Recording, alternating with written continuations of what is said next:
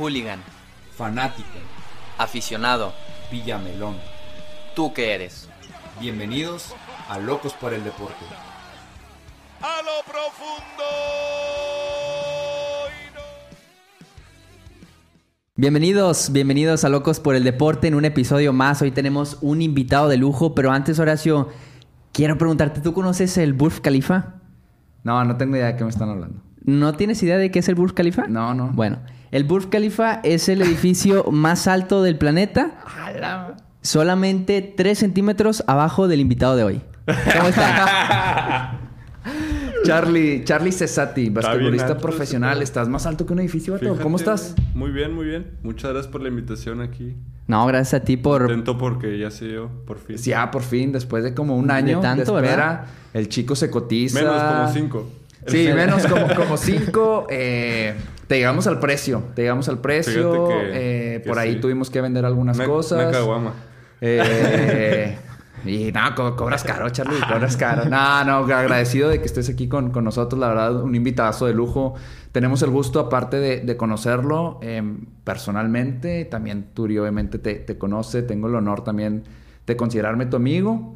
Y pues hoy la estrella eres, eres tú, pero ¿cómo estás? ¿Cómo has estado? ¿Cómo te trata la, la cuarentena antes de pensar empezar en, en- en calor en materia?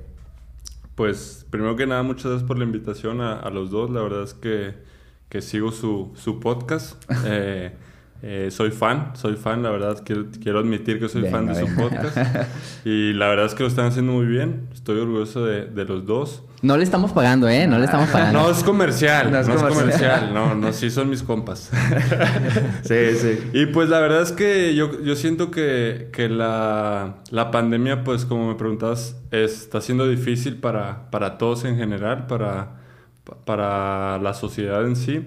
Pero pues siento que está sacando lo, lo mejor de nosotros. Por ejemplo, tú, ustedes haciendo esto, yo, Sí. yo haciendo mis proyectos nuevos, eh, nuestro productor acá, el, el genio detrás de haciendo sus proyectos. Entonces, pues, pues hay que ver el lado positivo, sí. pues, ¿no? O sea, hay, Sí. que, hay que ver lo que, lo que trae las cosas negativas que están pasando y pues echarle ganas. O sea, no queda de otra. Pues sí. seguir avanzando. Sí, y es que muchas personas se quedan nada más con lo malo, ¿no? Cuando pasan situaciones así y nosotros tenemos que pues exprimirle y sacarle lo bueno como lo comentas ahora con el podcast y, y cada quien lo va haciendo o lo va enfocando a los proyectos próximos que pese a que esté la pandemia, pues bueno, busca sacarle ahí a lo mejor el Sí. billuyo para poder pues comer y O sea, estar bien al- como antes, Al ¿no? final sacar el pan de cada día, sacar lo que te apasiona y si no es por aquí, pues le das por acá y tratar de, Claro, y, de y eso, y eso que dices de, de hacer lo que, lo que te gusta, pues, o sea, que mejor si no, o sea, si estás, obviamente, pues todos tenemos un, un trabajo y así, pero,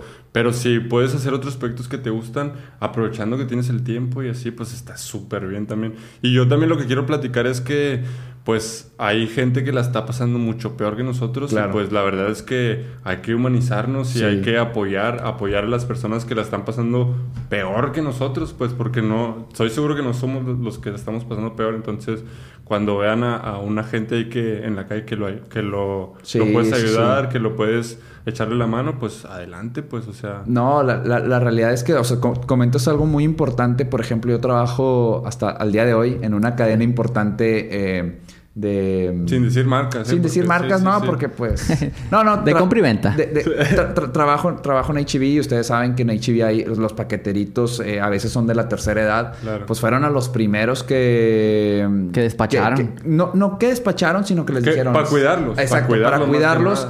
Internamente, no sé si estoy bien que lo diga, no, la verdad.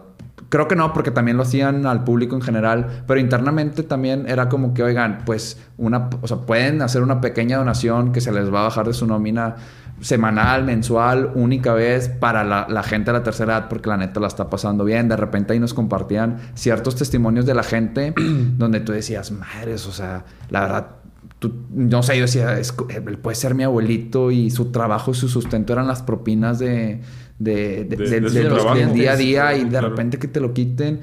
Y pues la verdad es que uno y la verdad todos en general, todos mis compañeros, estoy casi seguro que, que más, más bien, sí estoy seguro que aportamos ahí algo Qué para, para darles ahí al menos a la gente que si bien no conocemos directamente, pero trabajan en la misma empresa, pero sí, seguro seguro gente la, la está pasando un poquito mal, pero bueno, el día de hoy venimos a, a disfrutar antes de llegar aquí al momento cumbre donde ya eres un basquetbolista profesional y ya nos platicarás un poco de eso.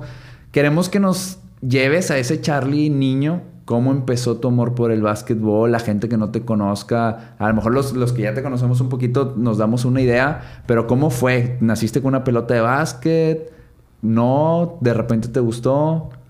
Échanos la platicadita. Pues la verdad es que sí, sí nací con la pelota de básquet en la mano. Eh, mis papás, los dos, eh, jugaron básquetbol en, en el CEU.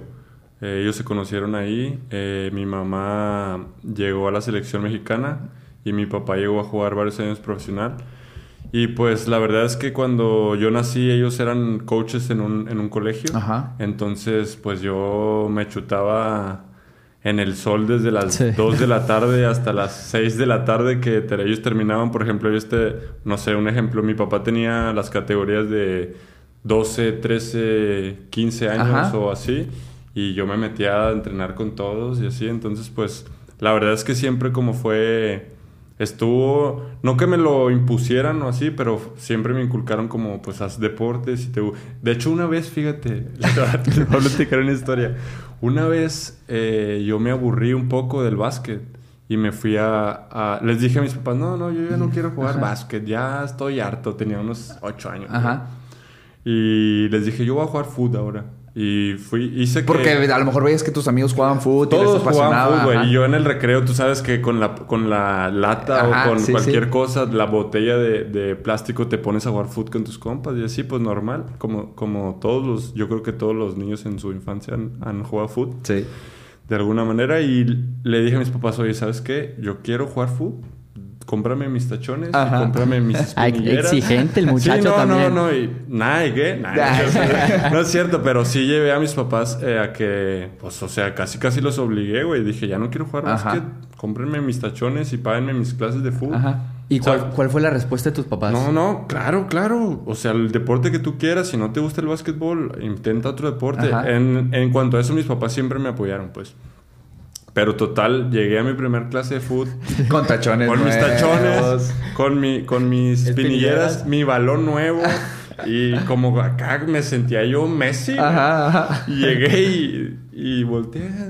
Corren 20 vueltas Ajá. a la cancha completa. Y yo, ¿eh? ¿Qué? ¿Qué? No, total que duré, no sé, güey. Una semana, güey. Y ya a la semana mi mamá me cuenta. Yo estaba muy pequeño, yo no me acuerdo de esto, pero mi mamá me cuenta. Más o menos qué edad tenías. Como unos 7, 8 años. Siete, ocho. Sí. Mi mamá me cuenta que dice que un día el coach de fútbol llega a la cancha de básquet y le dice, oye, no llegó tu hijo al, al- a la Ah, clase. ajá. Y, ¿De qué dónde está? Y mi mamá, pues, ¿qué onda? Pues, o sea, se supone que yo lo, lo mandé. Yo lo mandé. Ya lo mandé, ahí está, ya, debería estar en la clase. Me buscaron por todo el colegio y resultó que yo estaba escondido atrás de un bote de basura. para, para no ir, güey. Ya no querías querías entrenar no fútbol. quería, ya no quería. me ¿Qué decías? Ah, hombre, de dar 20 vueltas a la de fútbol, a dar 20 vueltas a la de básquet, pues a la de básquet. Está más Ah, chica. flojito No, y lo- desde Y siempre. luego es que el problema es que tú sabes que quieres ser delantero Sí. y meter goles y te ponen de portero y ya no te gusta ese pedo. Entonces, pues no, duré una semana, una semana y media en el foot y... ¿Y, ¿Y qué dijiste? No, decidí, mejor me no, regreso al sí, básquet. Sí me gusta el básquet, ya. Siempre era sí. broma, era broma. Podemos ir a vender los, a los tachones si quieren. Dejaste los tachones nuevos, vato. Nuevos, güey, Sí, el balón. Te pasaste de lanza. Sí. Todavía los ojalá, ahí de Ojalá seguro. y se los hayan regalado a un niño que los, O- que los ojalá, ocupara, ojalá. sí. En, en ese entonces, pues yo no sé. ¿Fue el único deporte que practicaste aparte del básquetbol? fútbol? Fíjate que no, fíjate que siempre he sido muy de que me gustan todos los deportes. Intentar me en gusta todo. entrarle en todo, sí. En secundaria me acuerdo que, que practiqué boli. Durante mis primeros dos, dos años eh, yo tenía... Entrenábamos a las 5 en básquet y yo salía a las 2 de la escuela. Entonces, pues... Tenías no me gustaba hacer, sin hacer No me gustaba hacer tarea, güey. Entonces dije, Sí, yo me voy a hacer otro deporte, lo que sea. Y pues primero empecé en el ping-pong. Oye, eres Soy muy bueno, sí, bueno, soy sí. muy Oye, tú bueno. también eres bueno en el ping-pong. sí, ya que ya que compramos, una ya que reta, compramos la mesita reta, aquí, ¿eh? nos, nos aventamos Sí, la reta. sí, sí. Pero por lo que estás diciendo, sí flojito, ¿no? ¿Qué dijiste? Ping pong, aquí en corto, no, corro y se acabó. fíjate que soy, o sea, en el gracias a Dios estuve en, en una escuela donde había muchas mesas de ping-pong. Sí, y también, y también le dije a mi mamá, oye, yo quiero practicar ping-pong, ve a comprarme una raqueta. y una La- la- pelota". la mesa Y me entera, iba. compraron- No duraste una semana. No, no, sí, ahí, ahí sí ya duré, sí, hasta la fecha juego ping-pong, cuando, cuando se arman las retas, sí soy un poquillo bueno, entonces hay que meterle... Sí, no, le metemos la reta, Y apuestitas, sí, Sí, porque sí. aquí... No, de 20 pesitos. Sí, de- sí, no, de no, obviamente, Pero que se ponga interesante. Claro, Oye, y claro. luego... Y en secundaria, pues yo los primeros dos años estaba jugando boli. La verdad es que yo al principio, pues era muy malo, güey. O sea, me- así. Y luego deja tú, aquí Duele, duele, sí. machín. Mis así. respetos para estos vatos que hasta, juegan boli. hasta que se te hace callito o así, pues. Pero la neta es que sí le batallé los primeros meses, pero ya después. El, el profe que tenía ahí era un profe de la selección de Nuevo León. Sí. Y pues la neta es que se la rifaba el vato y tenía ahí unos compas que también jugaban en la selección de Nuevo León y pues ahí me les pegaba Ajá. y así. Y total que pues un día me llegaron y me dijeron, oye, ¿qué onda? Pues, ah, vamos a la selección de Nuevo León de boli. Y yo, ah, pues sí, vamos. Ajá, sí. ¿Qué tiene? Oye, pero para este entonces ya tú ya habías estado en selección Sí, de sí. básquet. E- ese fue el problema, ese fue el problema. Me dijeron, no, pues vamos a, la- a- entrenamos, faltaban, no sé, seis meses Ajá, para la Olimpiada. sí. Ya ves que se, se daban las Olimpiadas. Y me dijeron, es esta fecha. Y era la misma fecha que la de básquet. Y se te dije, juntaba ahí. Te voy a quedar mal, Sí, le dije al coach. Sí, no, no, porque el básquet pues es lo primero. No manches. Pero y yo no ahí, me ca- sabía esa y ahí historia. que acabó, ahí acabó mi Ah, historia tú- tú como el boli, con con el boli carrera ahí. con el boli. O sea, te Ya. pudiste haber retirado en lo más grande y dijiste. Pues ¿sabes no qué? era tan bueno, Pues, la verdad. De- no, Bueno, ¿sí, sí te acuerdas de qué posición jugabas o no? Porque por la estatura los bloqueos ahí se te facilitaban, sí, ¿no? pero no saltaba mucho en ese entonces. A mí me gustaba pegarle a la Sí. pelota, sí. Oye, pero ahorita ya te fuiste a la, a la secu. ¿Qué pasó en ese proceso de primaria? Porque ahorita, o sea, en- si no estoy mal, re- re- re- corrígeme. En primaria más o menos fue tu primer llamado a selección, a selección pues sí, cuando eh, tenía, sí, selección cuando tenía, estatal o cuando selección tenía Nuevo 12 León. años, 12 años fue la primera, sí. Tú no estuviste. Yo no estuve. falta- Ahí yo todavía no jugaba Todavía no jugabas básquet. básquet. ¿ah? No. Fíjate, Pues tú estás yo- en el foot. Yo Sí, estaba en el estaba- fútbol. Yo me acuerdo que yo conocí a Charlie por un primo. Ajá, Y... un- un compa que era- Eh, un compa, un sí, compa, claro. sí. Y de aquí, ah, o sea, ahí... En un, en un viaje a Saltillo. ¿te En un acuerdas? viaje a Saltillo. Sí, sí, sí. Ah, pues claro, dormimos Sí, juntos. Sí, roomie, acuerdo, roomie. roomie, roomie. Sí. Yo ahí conocí a Charlie y yo me acuerdo que mi primo, obviamente Adrián, un saludo. Era bueno, era era bueno, bueno. sí, sí. Este, juego básquet, juego básquet. Y yo siempre foot, siempre foot, siempre foot. Y luego vamos a Saltillo, un torneo. Y de aquí yo no tenía nada que hacer. Le dije a mis papás, y vamos. Oye, ala, está chido. Creo que ya una vez antes había ido a la su final de aquí de cuando se hace el regional. El- como el de aquí de las De municipios. Sí, para, para quién gana la selección, ¿no? Ajá. Y me acuerdo que fui y ahí, ah, está chido. Y luego cuando fui a ver estos vatos, también, ah, está chido. Y ahí fue cuando de repente pues, se dieron las circunstancias, entré a básquet y bueno, ahorita esa Con es otra- el profe Mike, ¿verdad? Con el Mike, Es- sí. Que, incluso tuvimos en- Mike, entrevista con leyenda. él, Ah, con Mike. Sí, sí, ya, sí, ya lo entrevistamos. Ya lo entrevistamos al buen Mike. Pero bueno, entonces ahí, ¿cómo fue tu proceso? Tú obviamente ya conocías por tus papás de que había Sí. selección nacional, selección Fíjate Nuevo que yo, León, yo no ¿o sabía conocías mucho, esa onda. Fíjate, yo empiezo a jugar cuando tengo 5 años. Mi primer juego fue que mi papá me metió contra morritos de 12 años porque nomás tenían 4, güey. Y me dijeron... Y tú tenías Es que yo... Es que si yo tenía 5 años. 6 años, ponle 6 años. Pero yo de faramayoso, güey. Ajá. Siempre me ponía a calentar con ellos con el uniforme. Ah, Tenía claro. mi uniforme con mi nombre, Sí. mis tenis y tirando Y no pero no jugabas. Lo- Pero lo pedías a jugaba. gritos, está Sí, ahí. sí, sí, pero nunca jugaba. O sea, nunca jugaba. Ajá. Entonces el día que me tocó entrar a huevo, güey. O sea, fuerzas, sí. métete porque métete, Ajá. para que no perdamos el juego por default. Me la pasé llorando, güey, en una esquina. Manches, güey. O sea, veía a los vatos así Decías, gigantes. oye, pues. Oye, pero ahora Pero- todos te ven así. Sí, sí. Ya sí, Ahora ya, ya- ahora tú sientes, sabes lo que siente, ¿verdad? Se las estoy regresando, se las estoy regresando. Oye, y luego, o sea, en una esquina y no la... Sí, no, no, y así llorando, güey. Y, y me quería salir y mi papá me empujaba así, pero pues fue para tirar un paro, Sí, para que el, colegio no perdiera el, el- Y de ahí, pues ya fue mi primer juego. Pues ya empecé a, a entrenar, como te digo, tres, cuatro veces al día. Y de repente que salía mal en las, en las clases me castigaban con el básquet. Ajá. Y así fue no, pues, hasta toda mi primaria. Así fue entrenando con mis papás, o sea, ellos fueron mis primeros coaches. Eh, mi favorita era mi mamá porque no me regañaba tanto. mi papá era el que, Era me, duro, era el que me jalaba las orejas, Sí, güey. es- Pero pues tú sabes que eso se ocupa para, Para forjar para el carácter. aprender. Siempre para- es el papá, ¿no? Ahí el más regañón Pues es la- que siento que mi papá tuvo una educación de que nunca le dieron nada, güey. O sea, nunca, siempre... Todo se lo ganó. Todo se lo ganó, todo es bajo su esfuerzo. Y lo que él quería conmigo es que... pues, ¿Transmitirte ap- eso? Aprendiera, aprendiera que no, las cosas no son gratis, que tienes que trabajar por... Por tener como Claro. pues, tus, tus logros, tus metas. por tu- tus propios Ajá, méritos. exacto. Y que, y que pues básicamente él, él me dice, él me dice, es que hay muchos coaches que tienen a sus hijos como consentidos y ya cuando pasan al siguiente nivel se les cae la cabra Sí, porque no, exacto. pues no están acostumbrados a no, a no ser los titulares o a no tomar todos los tiros, Sí. a no, a, a- están acostumbrados a no defender nomás en ofensiva, Ajá. cosas así que, que pues cuando das el salto tú te das cuenta que sí ocupas un jalón de orejas a buen tiempo Claro. para que tú puedas progresar en, en el deporte. Exactamente. Aprender a perder también es muy importante, güey. Entonces, pues eso fue lo que me quería transmitir mi papá. Y mi mamá me ponía... Pon el- haz, haz el ejercicio de ejemplo. Ah, y sí. Tú primero en la fila. Sí. Y así, te- la consentida, pues, o sea, mi mamá era la que me consentía. Sí, sí.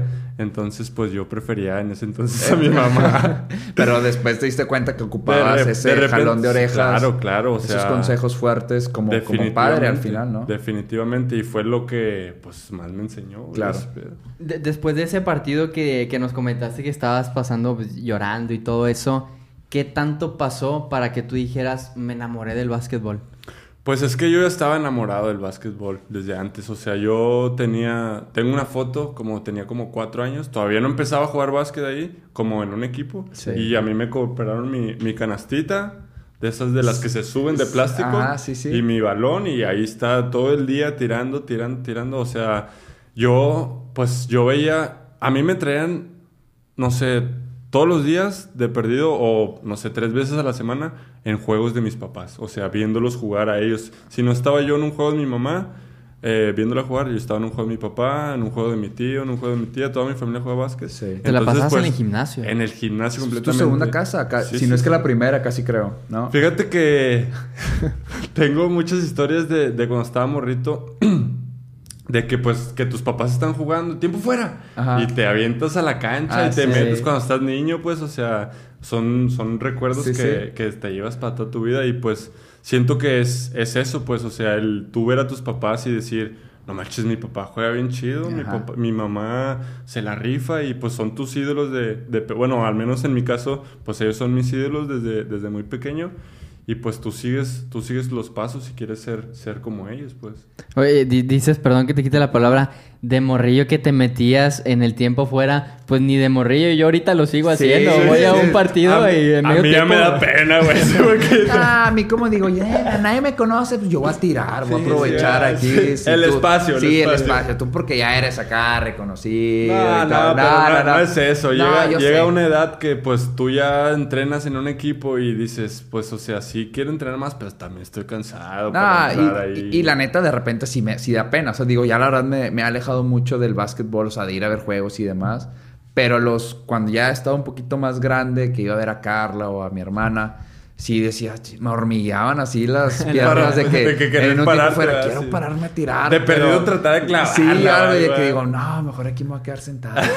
Cheros, y ya, pues te quedas. pues, Eh, Era- modo, ¿Eras de los que llevaba tu, pelo, tu balón al, al gimnasio o agarrabas No. los- La de foot, la de foot. Yo llevaba... y con el pie Sí, tratando sí, de meter no, a la no. canasta? Creo que no, no, nunca llevé mi balón, la verdad. Siempre agarrabas una ahí del Sí, profe. Siempre sí, sobran Siempre sobran, sí. siempre sobran ahí, pero no, no, me acuerdo haber llevado, a- cargar al alguna vez algún balón, no me Yo acuerdo. sí, fíjate. Sí. A, mí, a mí me regalaron un balón. Fíjate, yo de, de pequeño era un poco tartamudo y me metieron a clases de... de Pues- no, no de oratoria, sino como de poesía. Ajá. Y para dar poesía Ajá. y así. Ahorita no me preguntes porque no tengo la mayoría. Pero en ese entonces yo di como un... Como un, Un speech o un algo así. No, pues era como, como este pedo que hacen de talentos Ajá. y de, de las escuelas y Ajá. así. Entonces me invitaron, la maestra me invitó a dar como mis poesías y así. Y me regalaron un balón. Me acuerdo mucho que me regalaron. Hasta tengo una foto así con. que lo, lo envolvieron y se que era un balón, güey. ¿Y tú ¿De qué qué será? será? ¿Qué será? ¿Qué va a ser? ¿Es una bici? Y total que pues yo ese balón lo cargaba para todos lados. Para, para los juegos de mi papá, yo llevaba mi balón. Eh, pues va a haber tiempo, Sí. medio tiempo, hay una canasta o algo, ahí voy a tirar y así. Todo el día me, me veía yo con el balón, la verdad es que Ajá. lo cargué para todos lados. Fuera, era, era tu mejor amigo. Era mi mejor amigo como Oliver Atom, pero de básquet. Pero de básquet. Sí. Oye, ahora cuéntanos esa parte donde, ya cuando nos decías 2000, 2000 digo, cuando tenías como 12 años, 12 años, sí.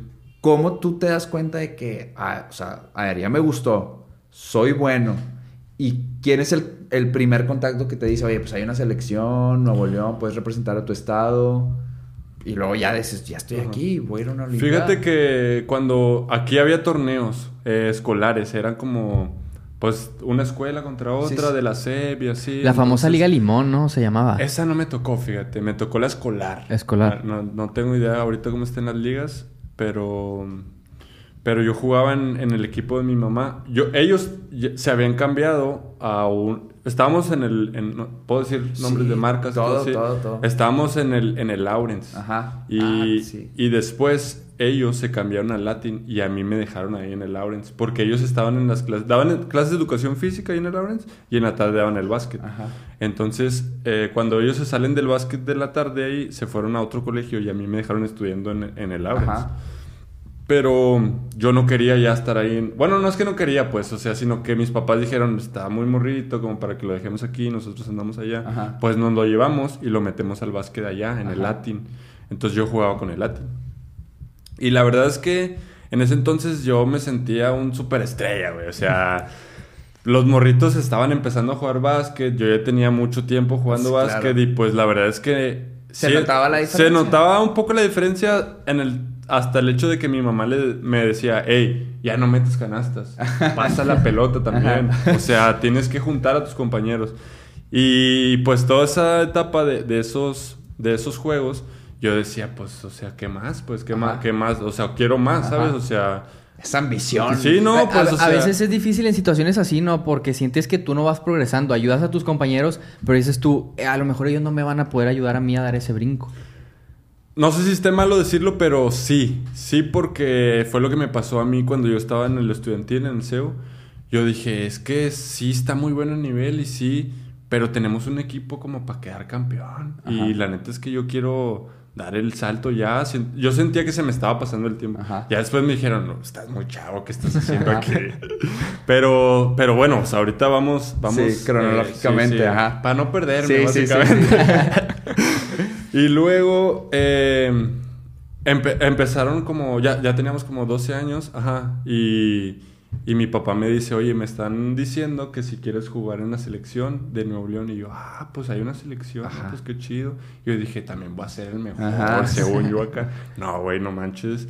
Llegué y era el más malo de, de toda la selección. Ah, sí. Es que yo me acuerdo que, que antes de Ajá. crecer tanto, yo estaba chaparrito. Te dije. Estábamos. Bueno, en- no es que estaba chaparrito, sino que había personas o había jugadores de nuestra edad, de 12 años, que se habían desarrollado mucho más rápido sí, que nosotros. gigantes, o sea, me acuerdo que tú dices que estábamos de la misma historia, pero yo no creo. Nah, nah, o sea, hay que, no- hay que no- comprobar no- eso, hay que yo- comprobar eso. Vamos a sacar Me quedan mis dudas, me no, quedan había tanta diferencia como ahorita. Sí, no, no. Sí, en eso estoy de acuerdo. Pero había jugadores, no sé si te acuerdas tú de Sí, Abraham, sí, claro. de Diego, Diego, Diego, Aguilera. Guti, Aguilera, que se desarrollaron mucho más rápido que nosotros. Sí, o sea, era, la, era una gran diferencia. Sí. Entonces, yo también, o sea, eso te ayuda, pues. O sea, llegas a otro nivel y dices, ah, qué pedo, pues no Ajá. soy el más bueno, ¿qué, Sí, sí. qué tengo que hacer? ¿Qué tengo que trabajar?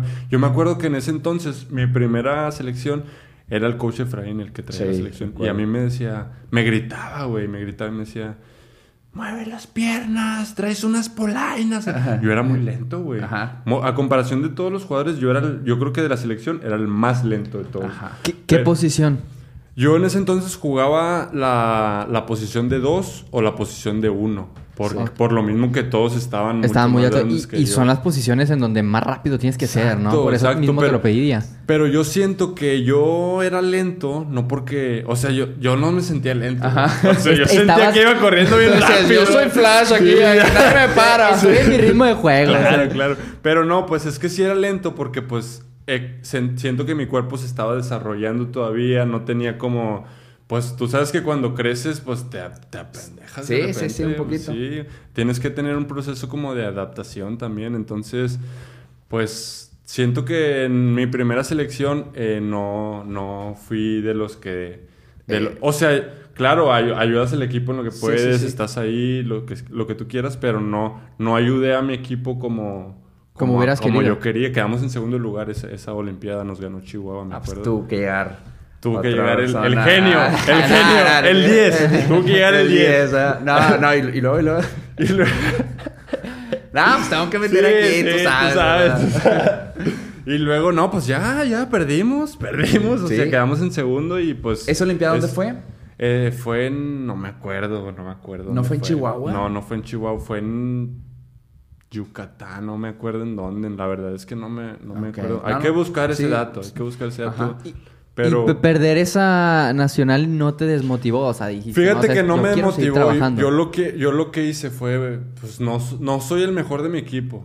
No soy el mejor de, de, pues, de la Olimpiada. Hay que trabajar. Hay que, pues, o sea, si el coach está diciendo que soy lento, pues necesito, pues, moverme, pues, o sea, hacer ejercicios, hacer cosas para yo mejorar y, y pues, ayudar al equipo como, como yo quiero, pues. ¿Cómo, cómo cambia tu perspectiva de o sea, un crecimiento sea, en el básquet y demás? Llegas a la, a la... Cuando dices, bueno, yo aquí en el Latin ya soy la estrellita. Vas a selección, dices, güey, qué pedo, soy el de los mejores, soy el menos, el, o sea, el número 12. No, bueno, era, Ah, no, no, era como el, el 8. 8. El 8. El 8. No, o sea, que tú dices, No, llegaron a hacerme comentarios los, los jugadores, bueno, los... tú- sabes Sí, que hay raza, hay sí, raza. sí. Y mi papá pues está en el medio del básquet y así, y me dijeron, ah, pues tú estás aquí por tus papás, ¿qué estás haciendo Oye, aquí?" bueno, ese, ese punto, Cosas ¿cómo, así, cómo lo güey. manejabas tú desde chico? Pues son críticas con lo que te tienes que hacer más fuerte, güey. O sea, Y no, tú, no pues, puedes-. Obviamente te agüitas y pues lloras un ratillo en tu cuarto Claro. y dices, pues ni Pero sí pedo, la sigue pasaste mal, o sea- Pues, pues,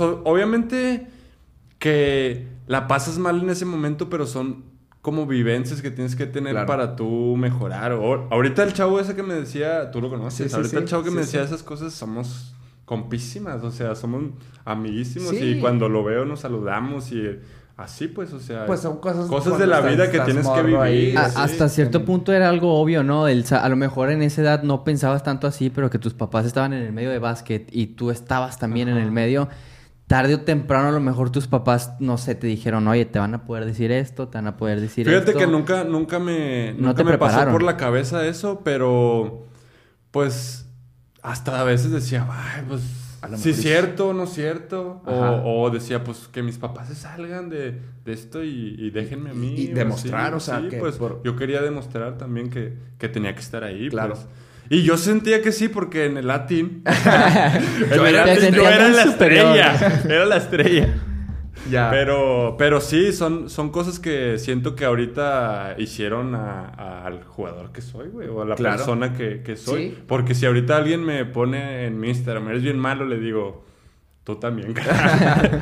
Oye, y luego, después de vivir todas esas críticas, de ir, de pasar de Latin a la selección, ir a la Olimpiada, ¿cómo cambia tu perspectiva del básquet? Porque al menos en la mía cambió cuando viví la Olimpiada, por así decirlo, pero dices tú, Se abre, ¿qué se pedo? O sea, sí. este, este, mundo existe, Sí, ¿qué sí, rollo? ¿Qué pasa? Se abre una, una perspectiva que no conoces, bien machín. Y los viajes están bien chidos, Ajá, Tú sabes que haces amistades para toda la vida. Exacto. Entonces, pues la verdad es que sí, sí fue como...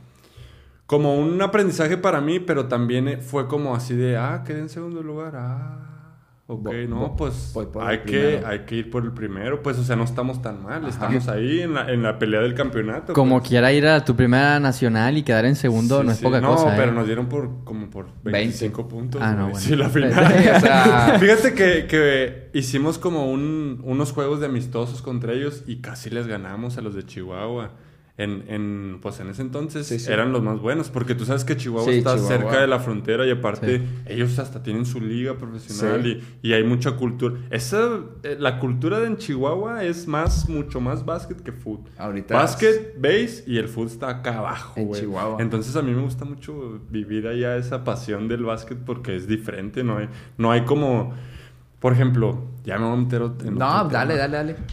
Por ejemplo, en la Liga Nacional, en este momento, pues obviamente por la pandemia pues no hay tanto Sí, sí. apoyo, pero antes de la pandemia, por ejemplo, los gimnasios a veces ni se llenan Ajá. o por ejemplo, que juegos como que no son de tanta importancia la gente ni va. Ajá. Entonces acá en Chihuahua, yo cuando llegué a Chihuahua, mi primer juego y el estadio lleno, güey. ¿Y tú qué El- eh, o sea, bueno, no el estadio porque Sí, no es estadio, sí, el gimnasio, el el gimnasio. gimnasio, el gimnasio.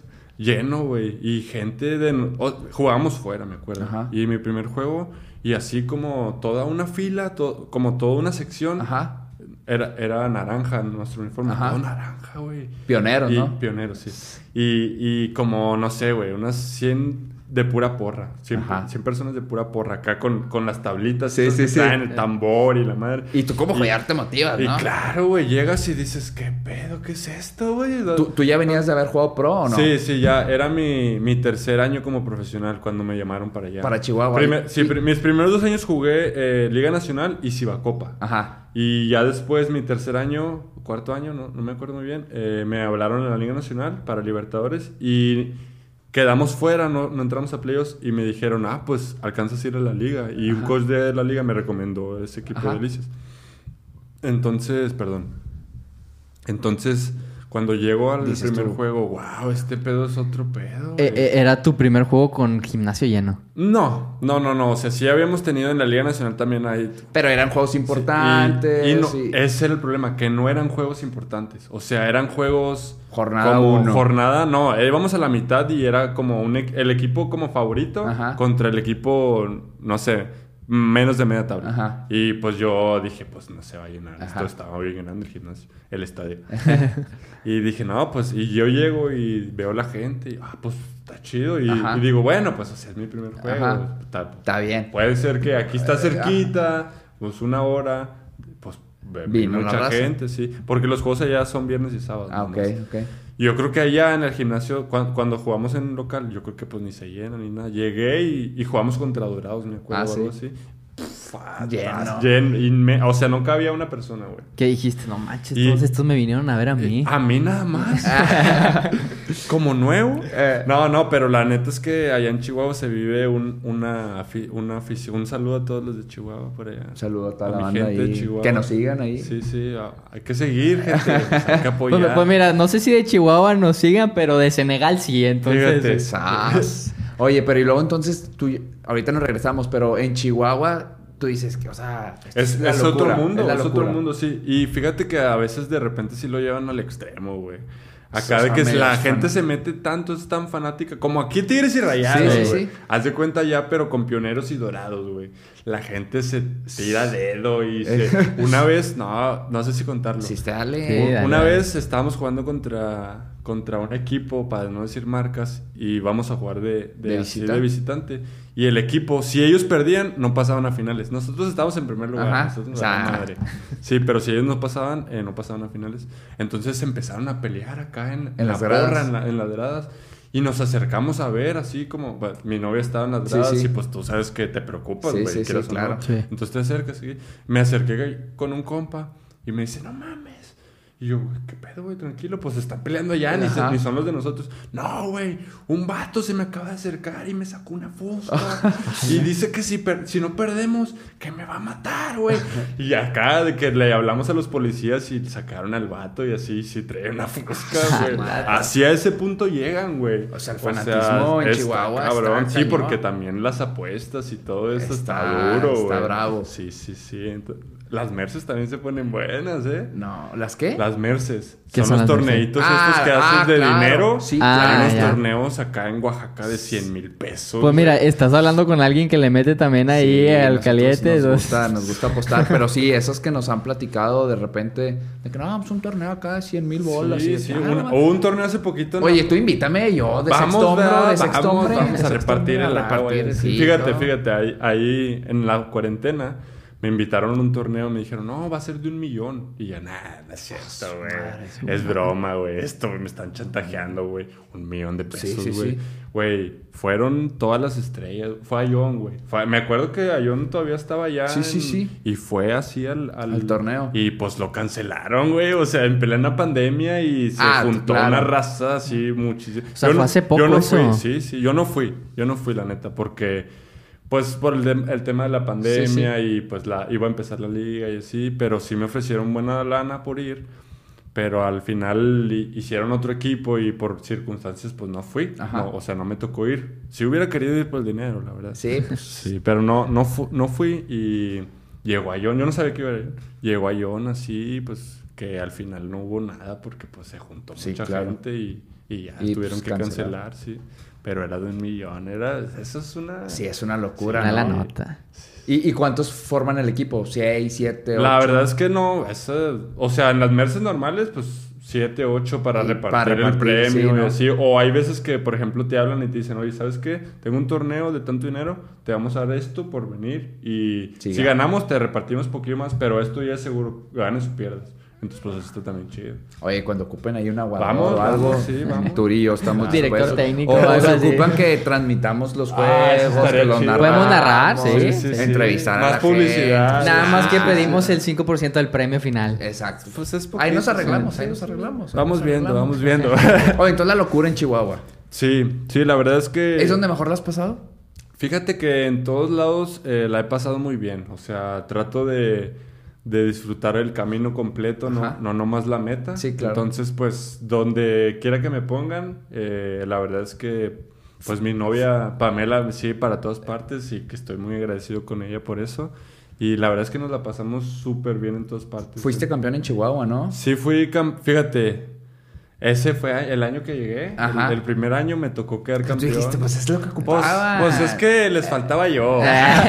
no, no, pero sí, la verdad es que Delicia siempre tiene buenos equipos. güey. La verdad es que el, el Inge, la verdad es que apoyan en todo, en cuanto a lo que necesitemos, siempre ahí está al pie del cañón.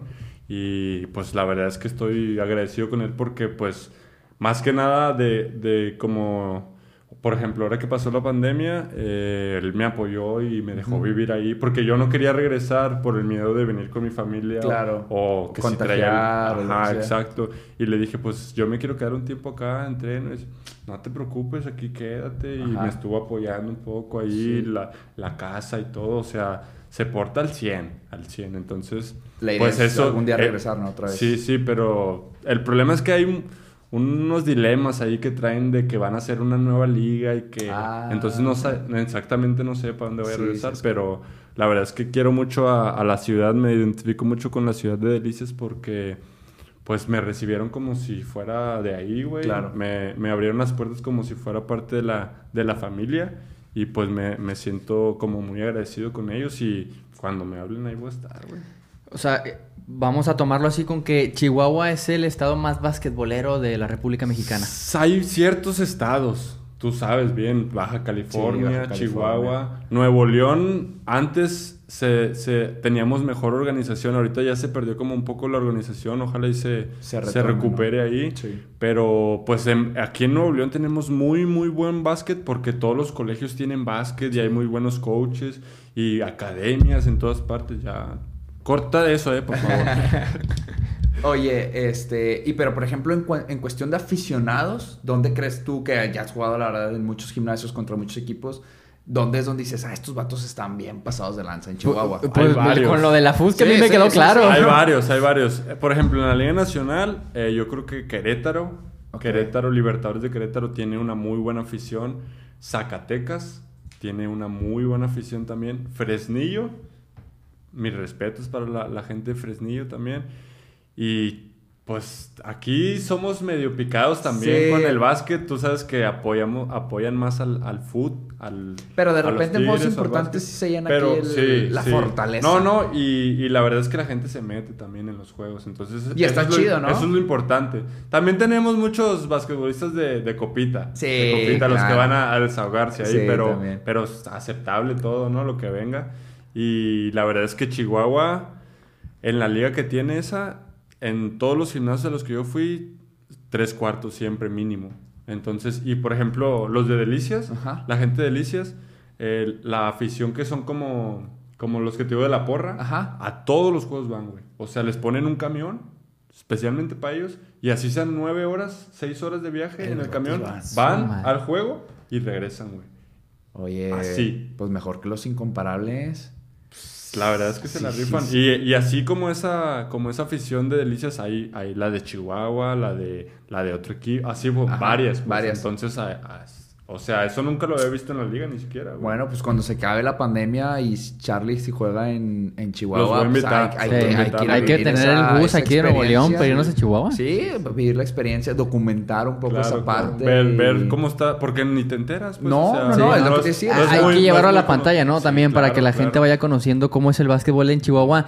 Y nos metimos mucho en lo de lo deportivo, pero yo tengo mucha intriga, intriga, perdón, que nos cuentes una experiencia dentro de, del plantel, de las famosas bromas. Primero, obviamente, en selecciones, para ir a ver Las si fueron novatadas, las las novatadas, novatadas. a ver si fueron ¿Cuál fue subiendo la de más nivel. brava? ¿Cuál fue la más brava? Fíjate, cuando empecé a jugar eh, profesional, la verdad es que me tocó mucha suerte, güey. O sea, mi primer, mi primer equipo me tocó mucha suerte porque era un equipo, pues, de mexas. eh, tú sabes, no había tanto presupuesto como años pasados en ese equipo.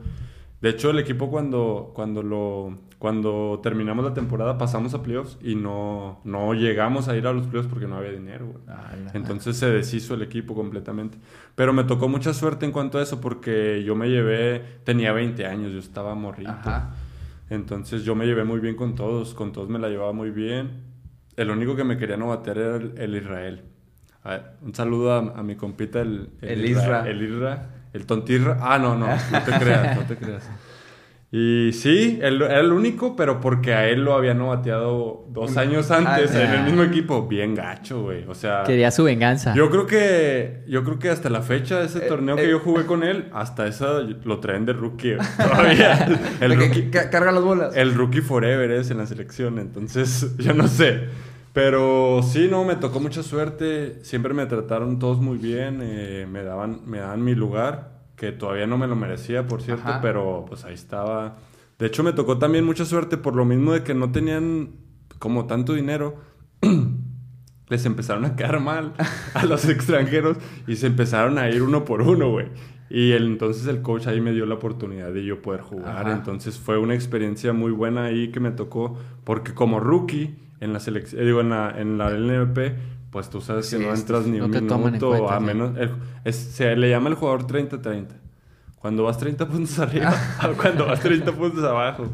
Entonces, pues a mí me tocó hasta abrir un juego contra Correcaminos Ah, ok. ahí en, en Victoria. Entonces, pues la verdad es que estoy agradecido porque la situación así se dio y, y yo tuve la oportunidad de jugar un poco ahí. No, no como, pues, o sea, no, no Sí. como un jugador normal, pero de repente ahí el coach me daba mi lugar y me decía, oye, pues tú, rookie, pues éntrale, pues rífatela. Eh, ¿Así te, así te llamaba, Rookie? No, no, sí me Sí. decía Charlie, Ah. sí me decía Charlie, pero hay unos coaches que sí les te dicen, dicen rookie, rookie. que sí, vale ni, ni se acuerdan de tu nombre, yo creo, güey. Tú, güey, número 7. Eh, ¿Tú cómo te...? Rookie, sí, ven, tú, eh, métete. Oye, no- nos adelantamos un poco ya Mucho, a tu, güey, a tu par- a tu parte profesional. Estábamos en Chihuahua cuando tenías 12 años. Yo te dije, yo te dije, No. nos vamos a perder. No, esta es la esencia del podcast. Estos son los podcasts. Nada más, antes de, de pasar a esa parte profesional, tú pasas, pues obviamente por ¿Tú diferentes. quieres decir que, que jugamos No, juntos en no, la no, selección? Sí, ¿verdad? Eh, Ya va sí. por ahí el tema. O sea, viste que yo te pregunté las novatadas y a fuerza Eh, hay que regresar. primero hay que contestar lo de las novatadas. Ah, pues es Espérate, que espérate. ya me Y perdí yo también. Mi primer, mi primer equipo no me fue tan mal, la verdad. Y ya cuando mi segundo equipo yo dije... Hablando de selección. No, no, hablando De- del LNVP. ajá. No, pero primero las de selección. Primero las del LNVP porque fueron primero, cuando yo estaba más chavo. Ah, bueno, Tenía bien. 20 años, 21 No, años. pero sí. sele- yo me refiero a selección Nuevo León. en selección... Nuevo León. No, porque este vato es Yo fui el estrella, primero. este yo- es que yo fui primero. el, yo fui el Tú eres el de primero. las novatadas. Eh, ajá. No, nunca te novateé. No, no, nunca me novateaste. me tocaba novatearte Sí, y te pero perdoné. me perdonaste. Tú lo sabes. Pero, pero haz de cuenta que como no hubo novatadas en nuestra generación, porque pues todos empezamos de los 12 años juntos. Sí, fue la número Entonces, uno. ajá, fuimos como los primeros que estuvimos. No había rookie, Y después de esa selección cambiaron uno o dos jugadores que se salieron y, por ejemplo, entró él y entró, no quién más entró contigo. A la segunda Nachito. selección. Saludo a mi compa Nachito. Y luego. Eso sí lo tienes que cortar, güey. X. Dale. Y luego. Dale. Y luego, pues ya, no, no hubo novatadas porque el, el- también el, co- el papá de Nacho era el coach de la selección, entonces no nos dejó novatear a su Exacto. hijo. Sí. Que yo ahí. eh, o sea, Tuvo suerte. Eh, tuvo ibas con. Nacho ahí en el paquete. de sí. Dos por uno. Dos Estás por uno, compa. ¿cómo? No, sí es compa, Nacho. la- Sí, sí, sí. es compa. Oye, quiero. Es que a eso quería llegar. A Él Nacho. sabe- sí. A Nacho. No, no a Nacho, sino a esta selección donde la situación obviamente de, de repente era, seguía siendo complicada. O sea, tú ya venías de una Sí. situación donde, a ver, llego, oh, estoy batallando. La verdad es que me imagino, yo no te conocía, pero mejoraste mucho tu nivel y decías a lo mejor... que- Seguíamos siendo los malitos, tú sabes. Pues- pues o sea, sí. no, no éramos los estrellas. No, no, o sea, si eras, sí eras buena, la neta. o Pero, sea, pero había mejor. El- estaba Galicia, que Galicia. Galicia ¿Te era muy- acuerdas sí, que era estaba la cabrón estrella? en ese Sí. momento. Estaba muy. Sí. estaba- es que estaba bien fuerte, güey. sí, la neta. Sí. Me, bueno. me daba envidia. Sí, no. Aquí va- vamos a poner una foto de Galicia. Vamos a presentarles a Galicia. Oye, si- ¿sigues tú con ese proceso de ching? O sea, sigo con detalles, o sea, no me puedo eh, como... O sea, soy Charlie, no, no- sigo con... como no esa- podía como sobresalir. es- por esa carga de que, oye, sigo estando con la sombra de mis papás y de repente, bueno, sin entrar a detalles, de repente cosas ríspidas ahí eh, entre coaches cosas y que ni siquiera. Cosas que ni siquiera. mm, Podíamos meter mano. Exacto. O sea, fuera de nuestro control completamente, porque pues tú sabes que teníamos que 14 años, Sí, 15 años. 14. Entonces eran cosas de adultos, güey, que nosotros en ese entonces no entendíamos, güey, y hasta la fecha sigo sin entender. Entonces, la verdad es que no me importa, pero. Pero nu- nunca pero te hay cosas externas. ¿Nunca te sentiste presionado o sea, en esos momentos? Me sentí no presionado. En algún momento me sentí frustrado, güey. Por cómo se estaban dando las cosas y por cosas que yo me enteré también. Pues tú sabes que mi mamá era la asistente, güey. sí, sí, sí. Entonces, pues ahí tú sabes que te enteras escuchando cosas de grandes que no debes de escuchar, pero Exacto, pues las escuchas. Entonces, pues hubo fricción entre Sí. ellos, cualquier cosa que, que pasó, pero pues no depende, güey, de nosotros. O sea, cualquier cosa que ellos hagan... Ya es muy 15 aparte años, sí. güey. O sea, tú tienes que dedicarte a lo tuyo y, y ya, pues había... Tú sabes, siempre va a existir la mala vibra y a- había mala vibra, güey, también. Sí, sí, sí. Tú yo- lo viviste. Yo, yo- yo lo viví. yo Tú lo viví. viviste, entonces. Pues dejaron fuera a jugadores que se merecían jugar, güey. Que estaban desde el proceso antes y nomás por. Por conveniencia no los metieron. Por. Pues no sé, güey. O sea. Meros intereses. güey. Claro, o sea, como en el. Como ahorita lo estamos viviendo en otras situaciones que, que son intereses. Pues de dinero diferentes o lo que tú quieras, pero siempre va a haber cosas externas que, que no trunquen o, o cualquier cosa, pero con las que se tienen que batallar y luchar y pues estar ahí. ¿Cuándo te sentiste completamente liberado? Donde dices tú, ah, o sea, ya soy yo solo, yo, o sea, ya no estoy a la sombra de nadie. Cuando entraste a la prepa, Cuando Alegría nos agarró. ahí dijiste. Sí, ahí cuando. dijiste. Fíjate que al principio. Tú sabes que siempre estuve muy flaquito, güey. Sí. Desde bueno. Todavía. Nada, ya ajá. poquito menos. Sí, sí. Pero yo era un palo, güey. Cuando yo llegué a la, a la, a la UR. UR. Y me acuerdo que Alegría. eh, me acuerdo que juntó a mi mamá también para hacer como unos trayados, no sé qué Sí. onda. Y mi Alegría ahí le dijo a mi mamá: Pues es que sí juega, pero está muy flaco. Y todavía no lo puedo meter con los grandes. Sí. Y yo me acuerdo que cuando llegamos a, a la UR, pues me acuerdo que metieron a Johnny, Sí. a Jonathan con los de grandes. A Ángel, Galicia, otra vez Galicia Eh, sí. y al Barbachas. Sí, al Barbachas. a-. Y yo decía, pues, ¿por qué no puedo estar yo ahí? ¿Por qué no puedo, por qué no puedo jugar con los grandes ya si, pues, yo me siento que puedo jugar Sí. con los grandes? Y más porque ya habías jugado con ellos, ¿no? O sea, con Eran mis, sí, y- pues eran mis decías, compañeros ¿por qué de, ellos y yo de- no? Claro, Sí. claro, te sientes apartado, Sí, no. te sientes hecho a un lado y hasta la fecha eso pasa, güey. O sea, por ejemplo, en, en mi temporada con leñadores, no quiero decir marcas ni nada, pero pues el coach se limitó en meterme porque estoy flaco, güey. Así me dijo, güey. O Estás sea, flaco, tú tienes que meterle al gym, tú tienes que meterle a las pesas y cuando estés listo te vamos a dar la oportunidad. Y tú, ¿qué pedo? Pero pues si mis triples. Pero las he hecho bien chido. Y y, me va. y- pero en realidad, o sea, yo siento que, que en cuanto a eso, o sea, sí tiene razón en que yo necesito trabajar un poco más mi físico, bueno, un mucho más mi físico, pero así como estoy, yo me doy un tiro con Sí. quien sea, al que me pongan, Sí, yo sí. ahí estoy, pues, dando lo mejor de mí, ¿sabes? O sea, haciendo lo que yo puedo y siento que lo que yo puedo hacer es, es pues, ayuda al equipo, Mira, ¿no? la, la verdad. Ayuda al equipo. eh, En, su, sea, mom- en su momento, pues, te comparábamos con Kevin Durant. La neta. correcto. También está bien ¿Sabe- flaquito. También ¿sabes está bien quién flaquito. se Yo creo que por eso. Sí. ¿Sabes quién se me viene a la mente con. Charlie? No sé si conozcan a este jugador de los Celtics, Fall. Ah, Al Taco Taco Fall. Al Ah, Taco Fall, no, no, lo mandaste, lo mandaste al No, no, no, sí, no. No, yo por flaco. Kevin. Durant Sí, Kevin Durant. O sea, sí está muy alto, pero... De, calidad no, yo No, digo de no, altura y lo flaco. güey ni, siquiera salta, güey, para clavarla. no vieron el video, a lo mejor no lo vieron. El vato no sabe nadar porque sus piernas están tan largas Que no las que, controla. o sea, Que no cabe en la piscina. No, no, no, aparte, en Puede algunas, ser. No las puedes subir. O sea, Por lo no, pesado. No, sube- no salen de la... No salen. Eh, las mías sí salen. Entonces, Ah, no, no, Kevin Durant, Yo cuando vi ese video dije, no puede ser. Eh, no, es bueno. que mide 2.35, Sí, sí, está no, impresionante. está Yo creo que le llegó aquí, güey. Sí, está cañón. Y la clava así el vato, güey. O sea, sin saltar ni nada. Oye, entonces en la UR te liberaste un poco y luego... Yo siento pero que aparte- cuando, cuando Alegría decidió como darme la oportunidad de que yo podía jugar con los grandes y cuando fuimos a un Conadep, no me acuerdo, al DF creo. Fue al DF, que te sí. acuerdas que, que, pues yo jugué un poco Sí, sí, bien? Yo dije, aquí me voy a agarrar. Ya no voy a soltar esto porque pues él me está dando la oportunidad y yo le voy a responder. Y eso pasó, pues o sea, yo jugué bien ese torneo, me fue bien, me vieron coaches. Fíjate, ahí fue mi primera invitación para la Liga de Chihuahua. En- con la UR. Llegó un señor, güey, un viejito, y me dijo, yo soy el baño de Dorados, quiero que juegues para mí en un futuro. Y, yo, Vámonos. "Ah, la madre". ¿Y tú, Y me, me dijo, te voy a pasar un contacto y tú te vas a ir a España a jugar mientras y no sé qué. Oye, yo, "Ah, ahorita hablamos de eso. Sí, sí. Pero en la, eh, tú ya en la UR ya decías, yo quiero jugar pro. Sí, yo ya sabía De- desde, desde entonces, desde, o desde antes. sueño. Desde Des- Latin, porque eras el mejor y dijiste... Desde "No, yo, Latin me yo voy a pro". yo quiero ser Michael Jordan. A mí, yo quiero vivir. ¿Era tu referente? Era mi referente. Cuando estaba en la primaria, chiquito, sí, hasta me rapaba el pelo y todo. Yo, yo estaba Tú pelón, decías, güey. Big Yo- Mike, Yo, era yo ser Mike. Sí, sí. Y estaba, todo el día estaba en el sol, entonces estaba negrito. Estaba más negrito que ahorita. y así me decían, güey, los... Pues mi mamá estaba dando clases ahí de, de educación física a chavos más Sí, grandes. sí.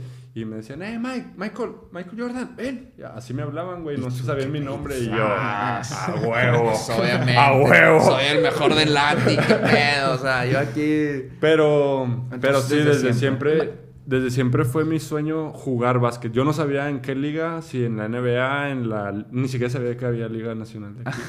pero yo siempre ese fue mi sueño, mi meta. Más o menos, ¿en qué año fue eso? Pues debía haber sido. No, 2000, tenía unos... Tenía unos...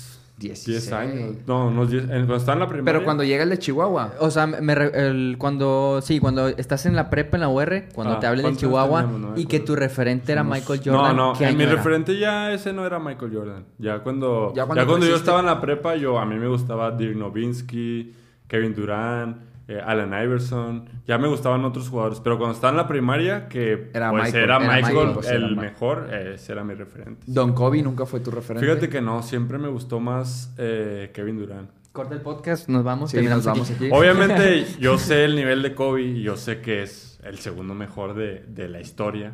Eso no hay duda.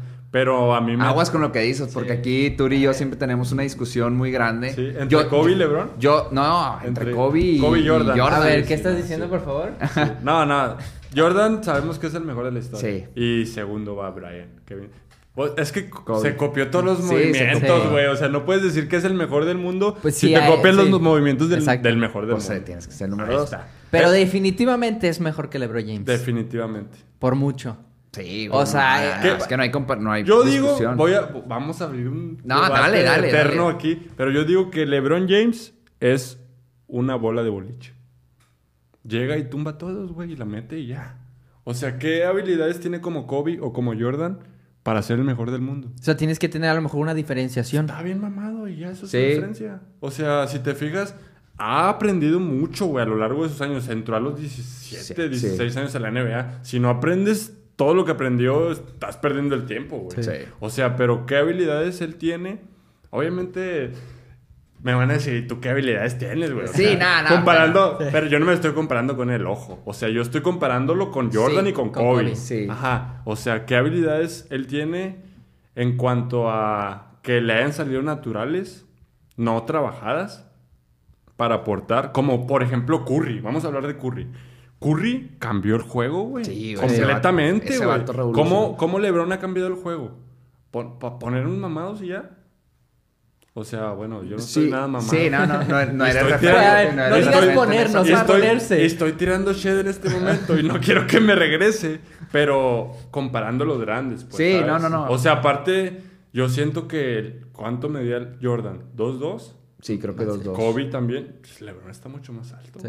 O sea. A, a mí, también. siendo sincero, se me hace mucho mejor jugador y más completo Kevin Durant que LeBron James. No. Que, sí, Kevin Durant es uno de los jugadores más difíciles de defender en la liga. Sí, sí, sí, porque mide 6'11, güey. O sea, mide 2 metros 15, güey, y juega de 2. Sí, está Por eso está bien cabrón de defender. Pero, la verdad, es mi jugador favorito, Kevin Durant, pero LeBron sí juega mejor que él, güey. O sea, definitivamente. Pero sí me puedes decir. Híjole, pues eso es cuestión de gustos. Mira, fíjate, no es que no es cuestión de gustos, es cuestión de analizar el juego. Mira, A ver. Fíjate, LeBron James a lo largo de su carrera, güey, ha aprendido a pasar, a repartir el balón a donde tiene que ir, güey.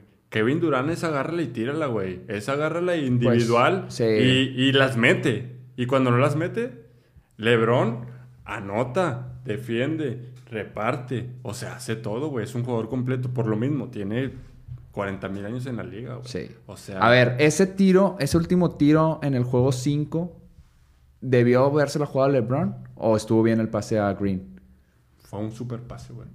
Es O lo sea, que yo digo. Está güey. solo. Es lo que yo está digo. solo güey. Green, güey, en la lo que línea. yo digo. Enfrente de la canasta. Es lo que yo digo, güey. O sea, a veces cae. A Pero, veces no a ver. Fue la jugada correcta. Pero a ver, fue la jugada correcta, pero yo creo que el coach no puso al jugador, Al jugador, correcto, sí, güey. exacto. Tuviste que haber puesto. Es a- que- Había un jugador a- a- a- es que ni siquiera, es que ni siquiera lo ¿eh? puso el coach, güey. Ahí cayó. Sí, ahí cayó. Y ahí cayó la bola y la falló y ya, güey. O sea, yo no, yo no, yo, si hubiera sido Green, la hubiera tirado igual, güey. No, sea, claro, claro. todos. Es ¿Sabes? que yo pienso que sí estuvo prefabricada. Donde, a ver, Jordan, tú, digo Jordan. Jordan. Le- LeBron, obviamente. Pasándose jugando- alcohol de, alcohol de Golden State. Esta- Siempre lo salvó, ¿eh? Sí, Como güey. dos, tres veces ganó Sí, él. cabrón. Sí, a Steve Kerr. Eh, no, de, yo, esta es jugada para, para LeBron. Obviamente, si, Si no, no puedes, sale, sale, está la jugada aquí. Pero, güey, no pongas a Danny Green, que es. Estuvo fallando muchos Estuvo triples, fallando, güey, sí, pero, bueno. pero es un volado, güey. O Sí, sea, es un volado. no sabes en ese momento quién va a ser el de la sangre fría, güey. Sí. Morris O sea, estaba tirando, sí se llama Morris, ¿no? No, el, no el de los Lakers que estaba tirando bien de tres, incluso en ese partido. A lo mejor ahí faltó poner a Morris o incluso Pero si a te Ryan fijas, Rondo. si te fijas en cuanto a es bien fácil, güey.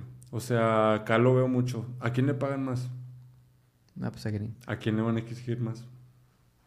Pues sí. O sea, te estoy pagando más, tienes, Tienes que, que meterla del gane, güey. Claro, güey. O sea, aunque el, el de la banca esté promediando 50 puntos y tú dos, a ti te voy a exigir más, güey.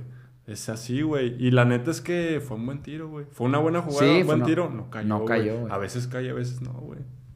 Se tomaron La las decisiones metido. correctas. La hubiera metido Ah, y eh, no. es el dios de Sí, las finales, exacto, el sí, que salvó sí. al, a LeBron. El nuevo Rey Allen. Claro. Sí, sí. Pero es, un tiro volado, que es un, volado. tiro que cae o no cae y tú tiras para meterla siempre, güey.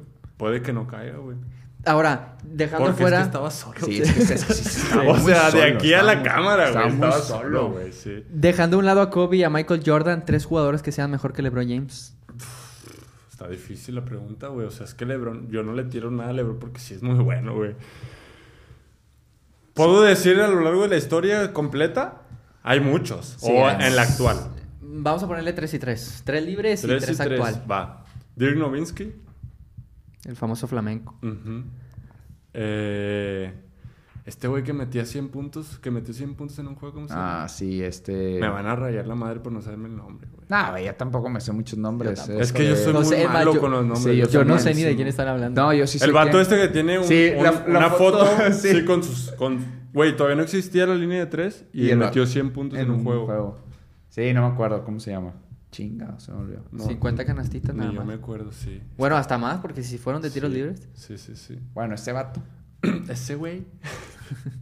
No, pues mejor que LeBron en toda la historia. Sí. Kobe. Güey, Kobe, Jordan. No, pero dejando afuera De Kobe fuera, y no, Jordan. ah, Ah. dejando fuera Kobe. Güey, A lo mejor, la- eh, la- Larry Bird. Larry Bird, Magic Larry Johnson. Larry- Malone. No, yo, yo me voy más por, por Isaiah Magic. Thomas. Ma- me gusta más Magic, Sí, tú sabes Magic, que... sí, la- sí, las Sí, sí. garigoles. Sí, sí. Eh, esos tres. Pero actual. Y actual está muy difícil, güey. O sea, ahorita nadie le gana, güey. La verdad, güey. O sea, así nadie le gana.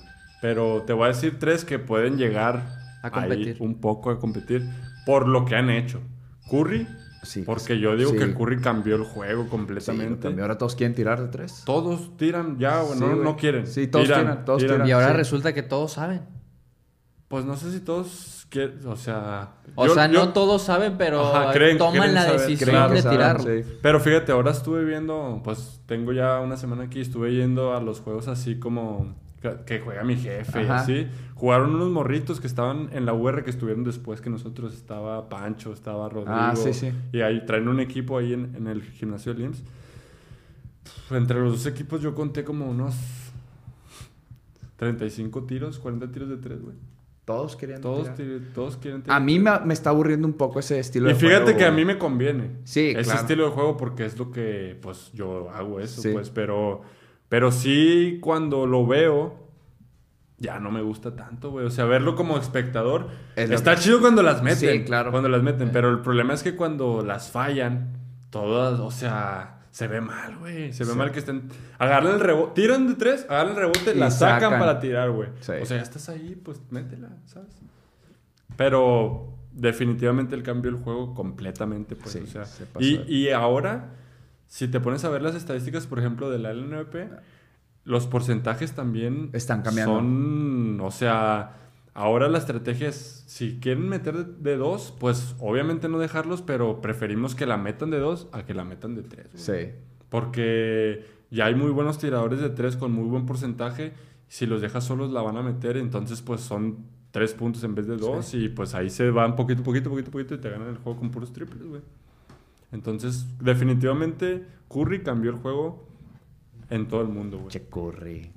Ah, pues se pasa de lanza. mi Sí, la verdad es que es de donde la agarra y sin ver y la tira y la mete, güey. Está O sea, cabrón, ¿no? es, tiene una lectura de posicionamiento de... Tiene la de- canasta De ubicación la tiene aquí, la la, tiene la ahí. canasta la tiene aquí, güey. Sí. A, a mí lo que más me gusta de Curry es que hay ocasiones en donde a- obviamente tira de tres, pero ni siquiera está viendo el aro, o sea, nada más el No, toma, no, hay una... pelota, hay Ni siquiera está bien en- posicionado. el- quema la pelota, Sí, no. la agarra y pum. En, en donde la agarre, pues tú has visto los videos que están Sí, por sí. todo YouTube, la agarra, la tira y se voltea, ni siquiera ve si cae, güey. Él ya, va, ya sabe que va a caer, güey. Sí.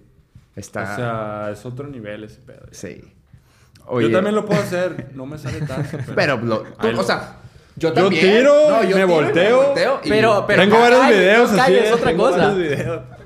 Oye, yo te grabé uno una vez. ¿Cuándo? Ah, pues aquí en, cuando jugaste con selección. Pásamelo, güey, pues sí. Pues ahí está en Instagram, en una historia. bueno, oye, entonces juegas en la UR, se te acerca un vato de Chihuahua y ese es tu primer contacto directo donde dices, ah, cabrón. Sí, me, eh, cuando me... Puedo. Fue la puedo". primera vez que me dijeron que, que alguien se me acercaba a mí, porque Ah. había varias personas que se le acercaban a mi papá a ofrecerle cosas, ¿sí? Pero pues mis papás estaban allá. Sí. güey. Llegó conmigo y me dijo, "Pues, tú se te ve nivel, te quiero ayudar, te voy a mandar a España, eh, quiero que juegues en un futuro aquí con los Dorados y así. Ajá. Ahorita ya no es, no es el dueño actual de, de los Dorados, pero, pero sí me acuerdo que me llegó a invitar, güey.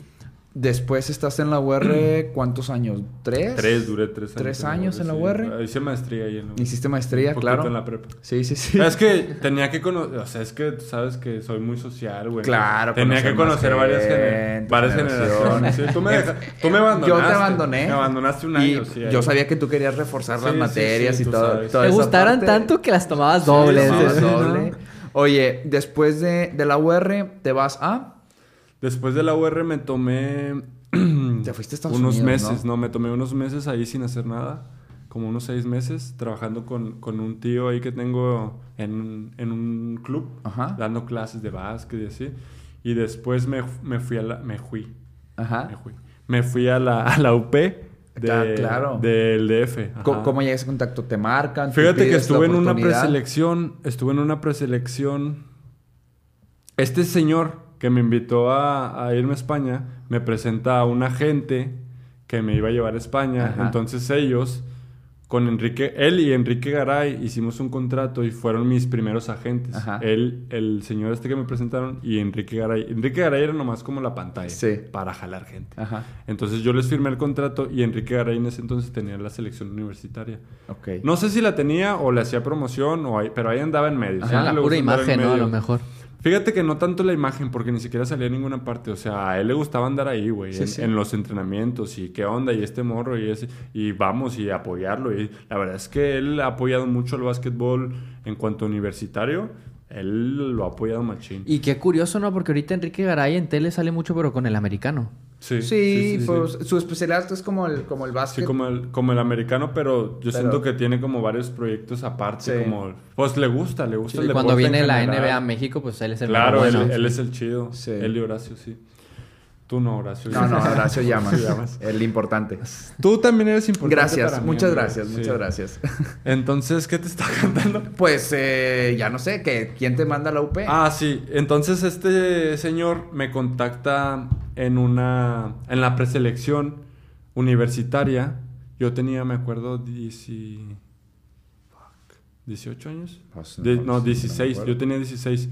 16 años y esa fue mi primer llamado a la preselección universitaria. Éramos como 20, ah, güey. claro. No, se me hace que ya teníamos como 17. ¿17? Sí. Bueno, pues por ahí. 17, 18. O sea... Sí, un poquito más. Ajá. Pero ya los, o sea, todos estaban bien grandes, Sí. güey. Yo veía, güeyes, por ejemplo, ahorita juego con ellos, pero en- a Alex Garay, yo lo veía y ya en ese entonces ya tenía tatuajes y había otro bien mamadote y así, o sea, ya tenían 23 años Ajá. ellos, 20, ya estaban grandes, pues. Y yo era el más chiquito en esa, en esa preselección.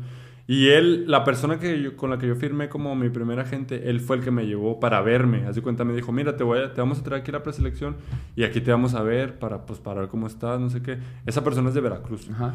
Entonces, pues ya me llevaron y yo ahí, llegando a la preselección, me firmé, firmé el contrato con ellos, que bichos estafador. Digo, entonces, firmo el contrato con ellos y ellos me ven y así. eh, total que me lastimo.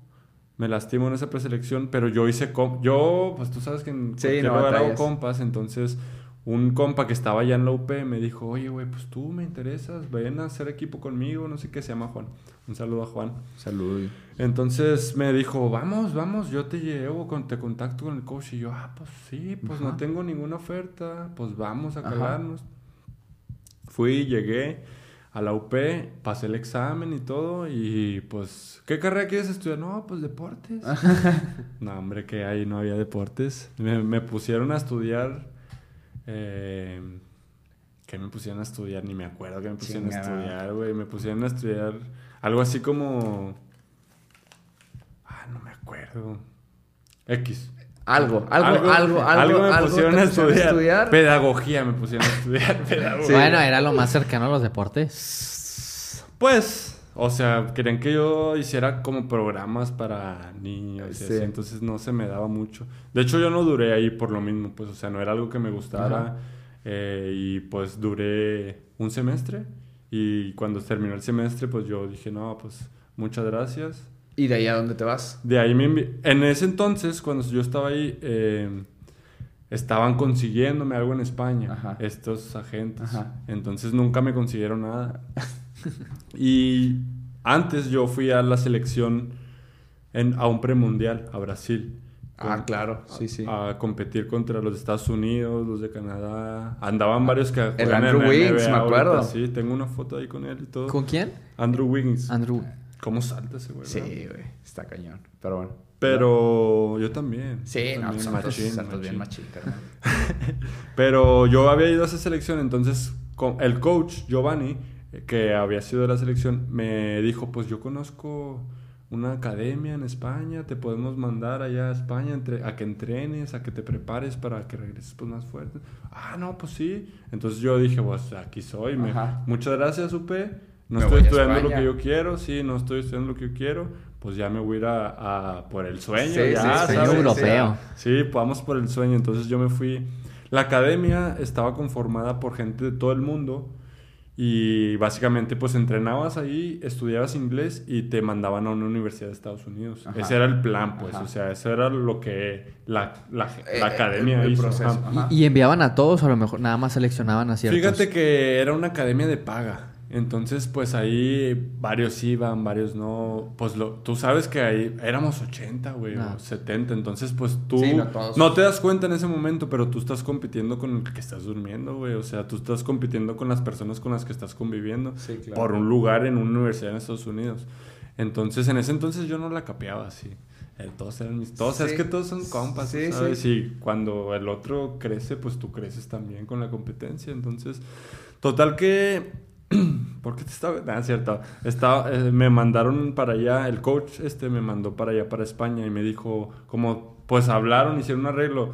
La verdad es que cobraban mucho en esa academia, o sea, cobran mucho, no sé si en, todavía, pero, pero es una academia de pago muy prestigiosa en Ajá. España y que manda muchos jugadores a División 1, a División 2. Entonces hicieron un arreglo ahí para que yo nomás pagara mis vuelos, haz de cuenta. Y toda la estancia ya, pues becado completamente por ser el primer mexicano y era como un proyecto para que más mexicanos llegaran, o sea, que vieran el proyecto y dijeran, ah, me Ah, sí, interesa. y Se así. animaran los mexicanos, Ajá, claro, para que se animaran a empezarse para irse para allá.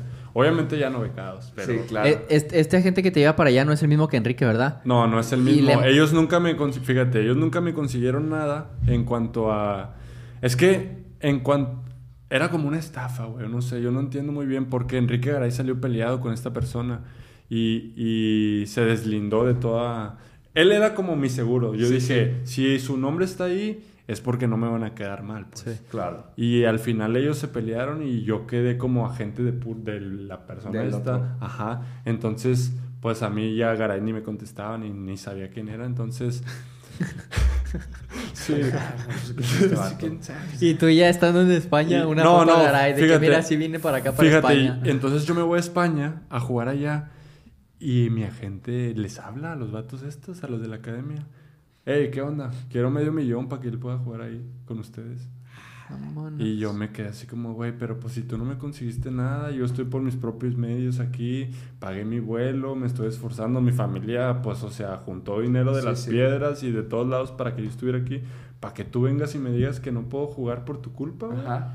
O sea, porque literal, todo el tiempo que yo estuve allá, esa academia estaba como en un torneo que es como LEP, no sé, güey, como la tercera liga, cuarta liga, Ajá. o sea, es una liga bajita, pero la verdad es que, pues, o sea, hay nivel, es España, tú quieres jugar, demostrar, ¿sabes? Y no pude jugar ni un juego, güey. Ah, o sea, te bloqueó este Me vato. bloqueó, güey, completamente. O sea, yo nomás entrenaba y cuando mis compañeros jugaban, yo los iba a apoyar desde las gradas. Y lógicamente eso es- te, Te agüita, hacía... güey, te no, pero te hacía... ¿Cómo, ¿Cómo se dice esto? O sea, no te daba la oportunidad ya de irte a Estados Unidos. porque No, sí, quiera- sí, sí, como sí, te porque eso era muy aparte. Haz de cuenta que la academia esta tenía contactos con coaches y, y, por ejemplo, un día llegaban los coaches de una universidad a ver los entrenamientos y luego otro día llegaban tres universidades a ver los entrenamientos.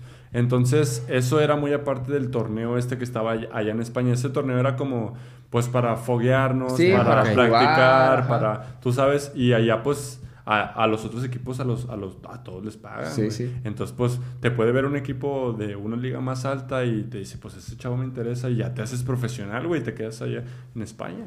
Pero a mí no me dieron esa oportunidad por lo mismo que yo la regué en firmar con esta persona antes Pero de pues tú no sabías Sí, que Yo no a- sabía, la obviamente. Sí, son cosas que, pues, no, no sabes en ese momento.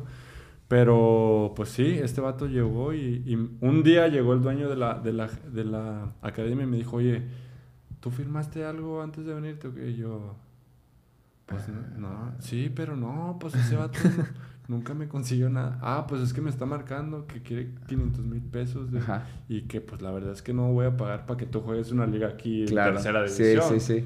Entonces, pues, eh, dijo, bueno, pero no te preocupes, pues, o sea, vamos a, A seguir al el proyecto, proceso. al proyecto de que tú traemos contigo, te vas a quedar seis meses aquí. Yo no sabía nada de inglés, pues entonces, Ajá. pues te vamos a enseñar inglés, un inglés muy malo, porque pues tú sabes que si aquí el inglés es malo en cuanto a México, Sí, porque ves, y eso que y estamos eso que pegados. estamos pegados, Sí. imagínate el En inglés. España, bien En pochote. España, no, no, no, ni siquiera pochote, era como una mezcla de las películas españolas con tratando de hablar en inglés. Entonces, sí, lo quise era, imitar, pero ni siquiera se sabía era cómo. peor, era peor aprender inglés allá que aquí, güey. O sea, yo me arrepentí. Eh, Yo creo que ha sido lo como el error a lo largo de mi carrera es no haber aprendido inglés Ajá. a, a tiempo. Ajá. Sí te abre muchas puertas en el básquetbol Muchísimas inglés. puertas, muchísimas puertas. Porque, por ejemplo, si yo hubiera sabido inglés, yo hubiera podido pasar el examen para... Ya, ya estaba, ya me habían dado una beca. O sea, ya, ya me dijeron, fíjate, Georgia Tech está interesado en ti. Louisville está interesado en ti. Güey, eran unas Sí, tops, güey. O sea, son tops de NCAA Primera División. Y yo estaba bien emocionado, güey. Y por, fíjate, Dale, dale. haz de cuenta que como yo no fui muy inteligente en la UR, yo me, me llevaba las, las, las materias a segunda y así. Haz de cuenta que el resultado que tienes que sacar en el examen es conforme a tu promedio o a... Estaba bien raro eso porque como en Estados Unidos hacen, en el high school hacen como te ponen, com- te comparan con todo tu grado Ajá. y te ponen, no, pues tú eres el, no sé, número 100, Ajá. tú eres el número 5. Y, y haz de cuenta que hicieron eso en la UR, no sé cómo lo hicieron, y me pusieron así hasta abajo. De tu generación, tú eres de los que ya te tardaste un poquito para salir. El famoso fósil. Sí, sí, sí, fui fósil un poquito ahí en la UR. Un año nomás. Entonces, Pero ¿qué tal las campechanitas ahí en la... las papitas con quesito y buenísimas. tocino y la- Bueno, no, buenísimo. bueno, hay que ir, ¿no? Sí, hay que ir. Y luego, haz de cuenta que yo tenía que sacar un promedio muy alto, güey. En el SAT se llama el examen, SAT. Y eso que era una escuela de gobierno.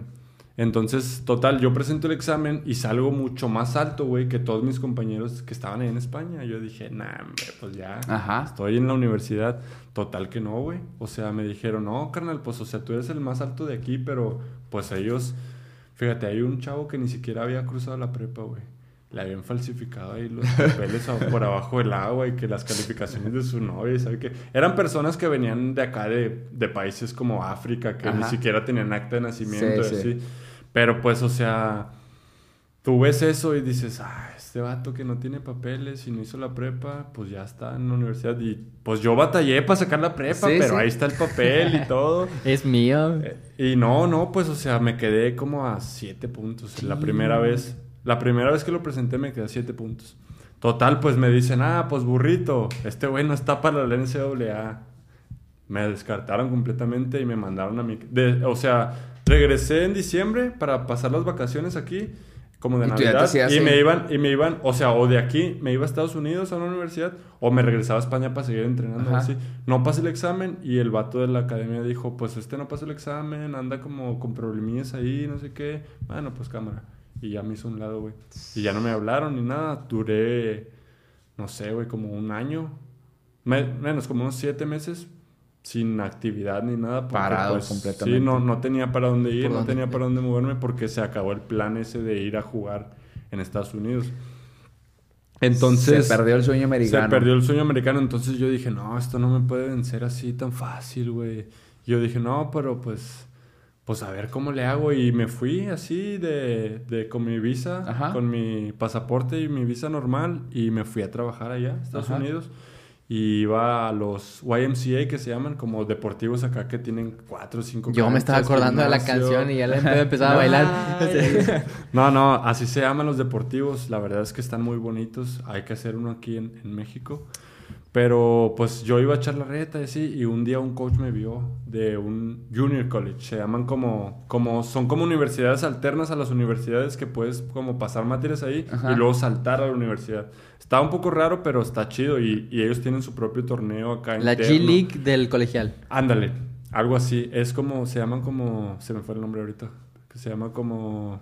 Sí, pues haz de cuenta, o sea, es un abajo de, de la, del Sí, de- colegial. ajá. Junior College se llama, Junior College. Entonces me dijo, pues tú puedes, tienes el nivel, ¿de dónde eres? No, pues soy mexicano. ¿Y qué andas haciendo aquí? No, pues trabajando, quiero estudiar y quiero superarme y pues quiero jugar en una universidad. No, no, pues sí, contáctame, no sé qué. Y total, pues nos pasamos acá contactos y WhatsApp, así.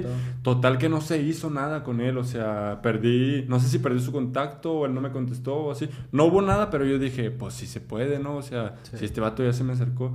Entonces, pues lo que hicimos fue mandar, ¿Tú, empezar... cu- ¿Tú cuántos años tenías? Fuck, tenía unos 18. Desde que llegaste a Estados Unidos, ¿cuánto pasó para tener el primer contacto?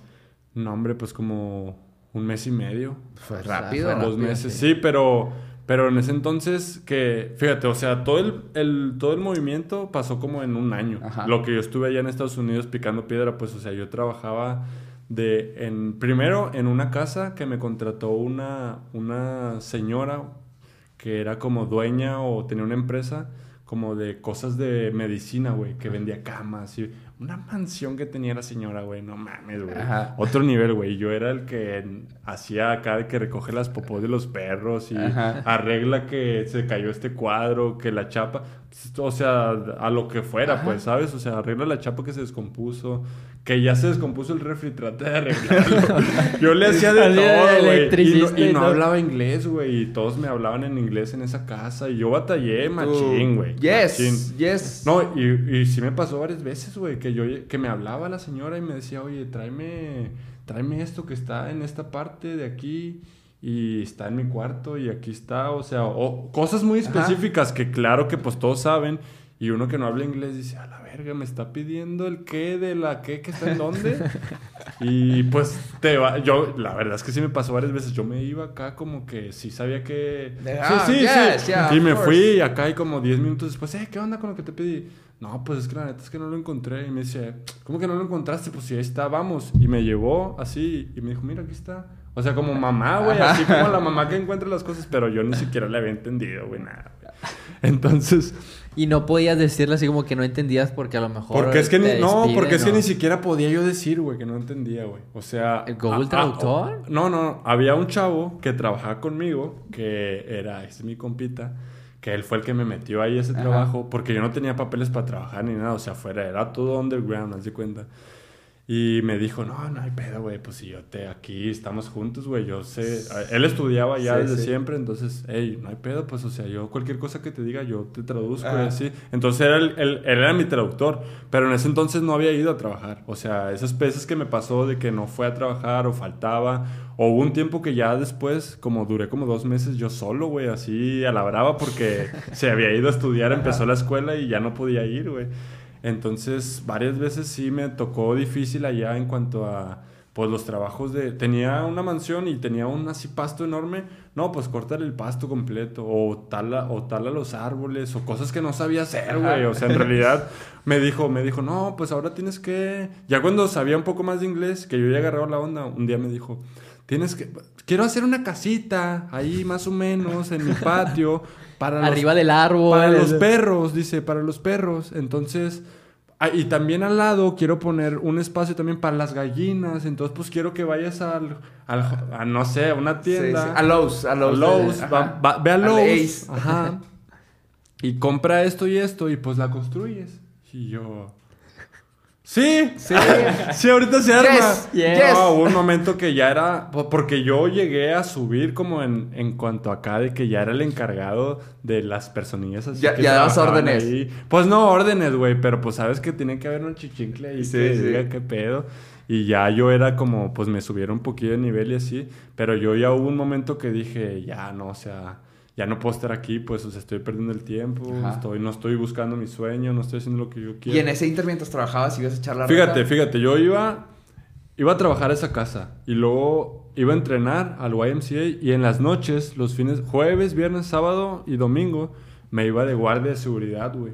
En un, en un antro que era de mexicanos. O sea, ahí sí me iba bien porque todos hablaban. Bueno, había unos mamonecitos Sí, que decían, sí. no, no, no Spanish.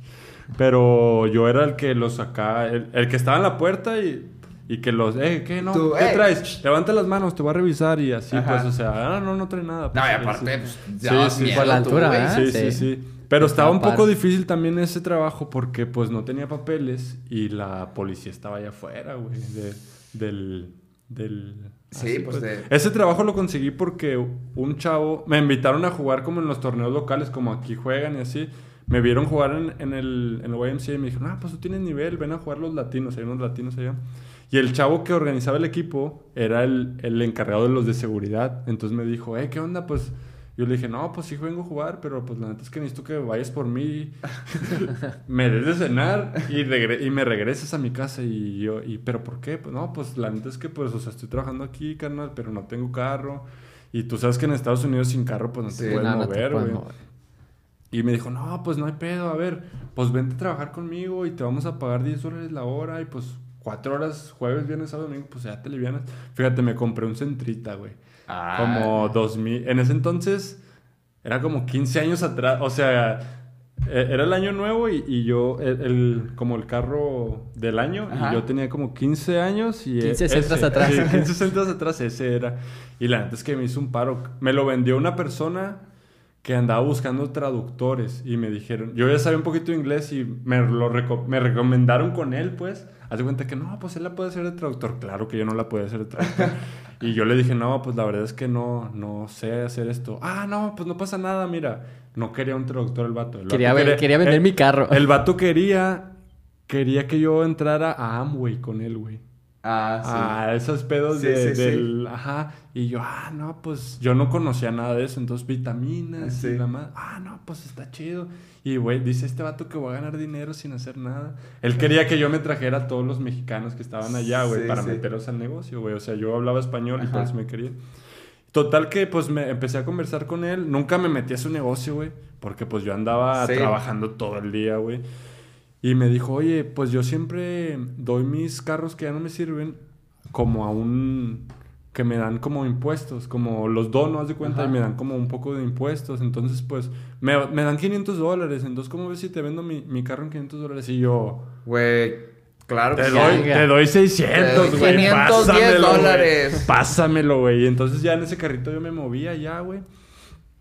Pero sí fueron tiempos más que nada, también. más que nada difíciles. Pues siento que estresantes, güey, porque pues yo no estaba haciendo lo que yo quería. Fíjate, ya ah, ni- me salté completamente la historia, güey. dale, dale. Eh, te iba a platicar, estaba primero el coach este que me dijo que, que me iba a dar la beca, así, y yo dije, no, pues sí se puede.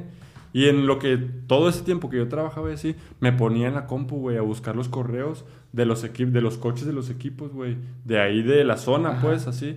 Y empezaba de, no, pues, o sea, mi currículum y lo mandaba aquí a un coach y acá y acá. Y empecé a moverme, güey, y así fue que un coach de una universidad privada, que la liga se llama NAIA, algo Ajá. así, NAIA o algo así, que no es NCAA, pues es como una liga que tienen allá en Estados Unidos privada, de escuelas privadas. Ajá. Me dijo, ah, no, pues mide 6'9, estás alto, puedes tirar. Me acuerdo que cuando, cuando lo fui a conocer me dijo, tú fuiste a un, pan- a, un a, a jugar a Brasil contra los de Estados Unidos y metiste dos triples contra los de la selección. Estaba eh, como impactado Ajá, él ajá. porque yo había metido dos triples contra los de la selección, contra los mejores de Estados Unidos, sí. pues.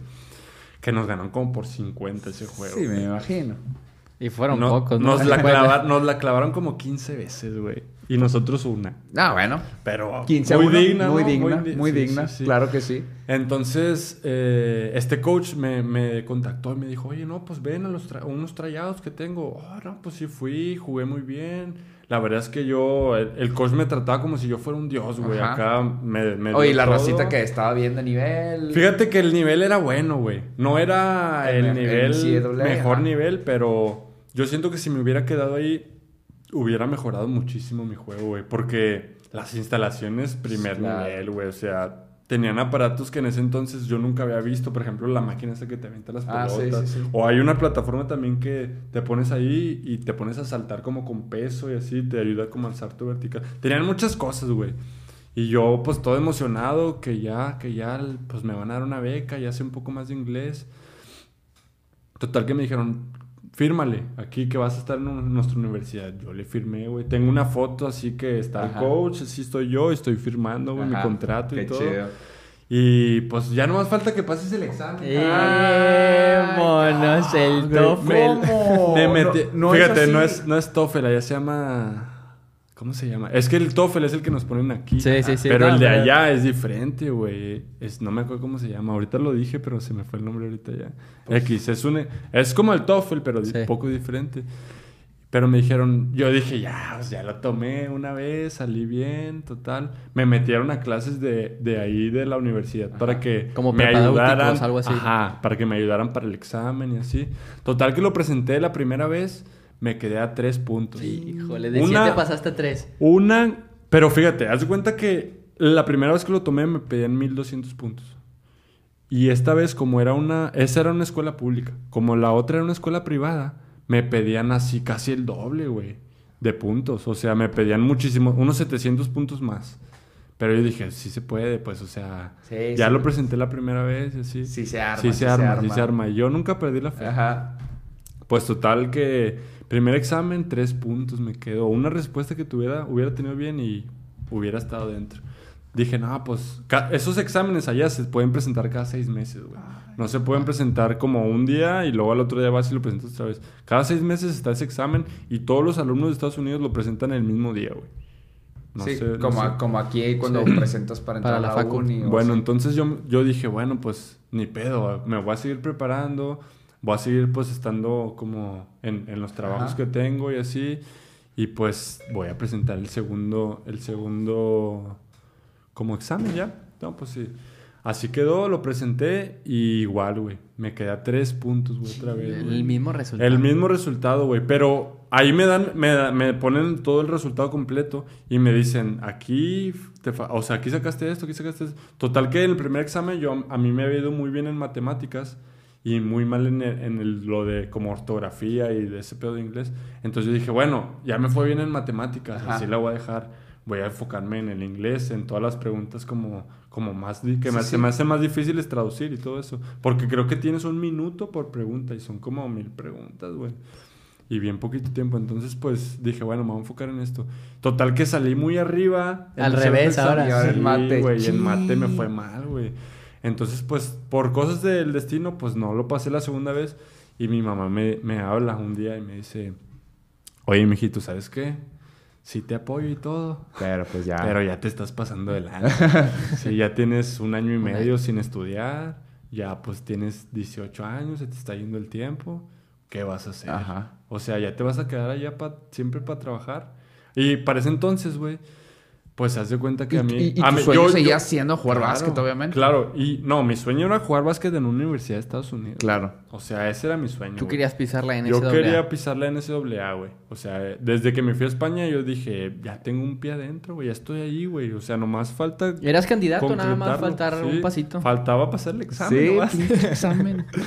¿Por qué no estaba Horacio como en la UR? güey, ahí, yo, güey, hombre, me hubieras pasado las pinches. No, me que capaz sí te iba peor. Nada. Total que no lo pasé y mi mamá me dijo, pues ya, mijito, o sea, tienes que hacer algo de tu vida. Y yo dije, no, pues sí, cierto, mamá. Fíjate, yo estaba jugando, me, en ese entonces ya me, ya me invitaban a los latinos en diferentes partes de Estados Unidos. Ya nomás no, no jugaba ahí, o sea, ya íbamos, fuimos una vez a Las Vegas, fuimos una vez a Chicago a jugar. Entonces ya como que me veían un poco más y me empezaron a hablar de las... De, hay un coach, bueno, que antes era coach, que, que era coach de los halcones verdes, los halcones de Jalapa Ajá. que me contactó al coach ese con el que yo, con el, el que me dio trabajo y me enseñó el mensaje el vato y me dijo, oye, traes un chavo así, así, que nos interesa, no sé qué, solo quiero saber pues si puede jugar como mexicano. Y yo de volada saqué mi pasaporte. De, ¿Cómo no, papi? Pues yo nací en Monterrey, Ajá. yo soy mexicano 100%. Y ya me dijeron, no, pues nos interesa, vente, no sé qué. Y pues esa oferta estaba como ahí en el pie, ¿sabes?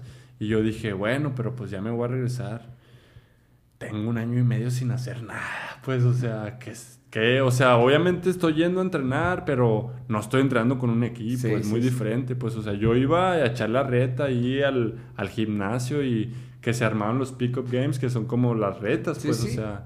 Y era bueno el nivel, pero no era tan bueno, la verdad.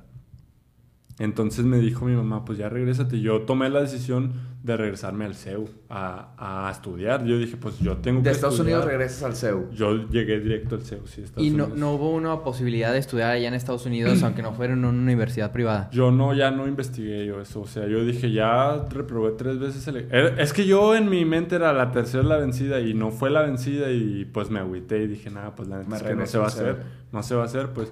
Y era una idea eh, irme directo al profesional. Era, o sea, era un plan. También estaba, pasado por tu mente. Estaba muy grande el plan de vámonos directo al profesional, si se puede, pues o sea, estoy jugando bien así.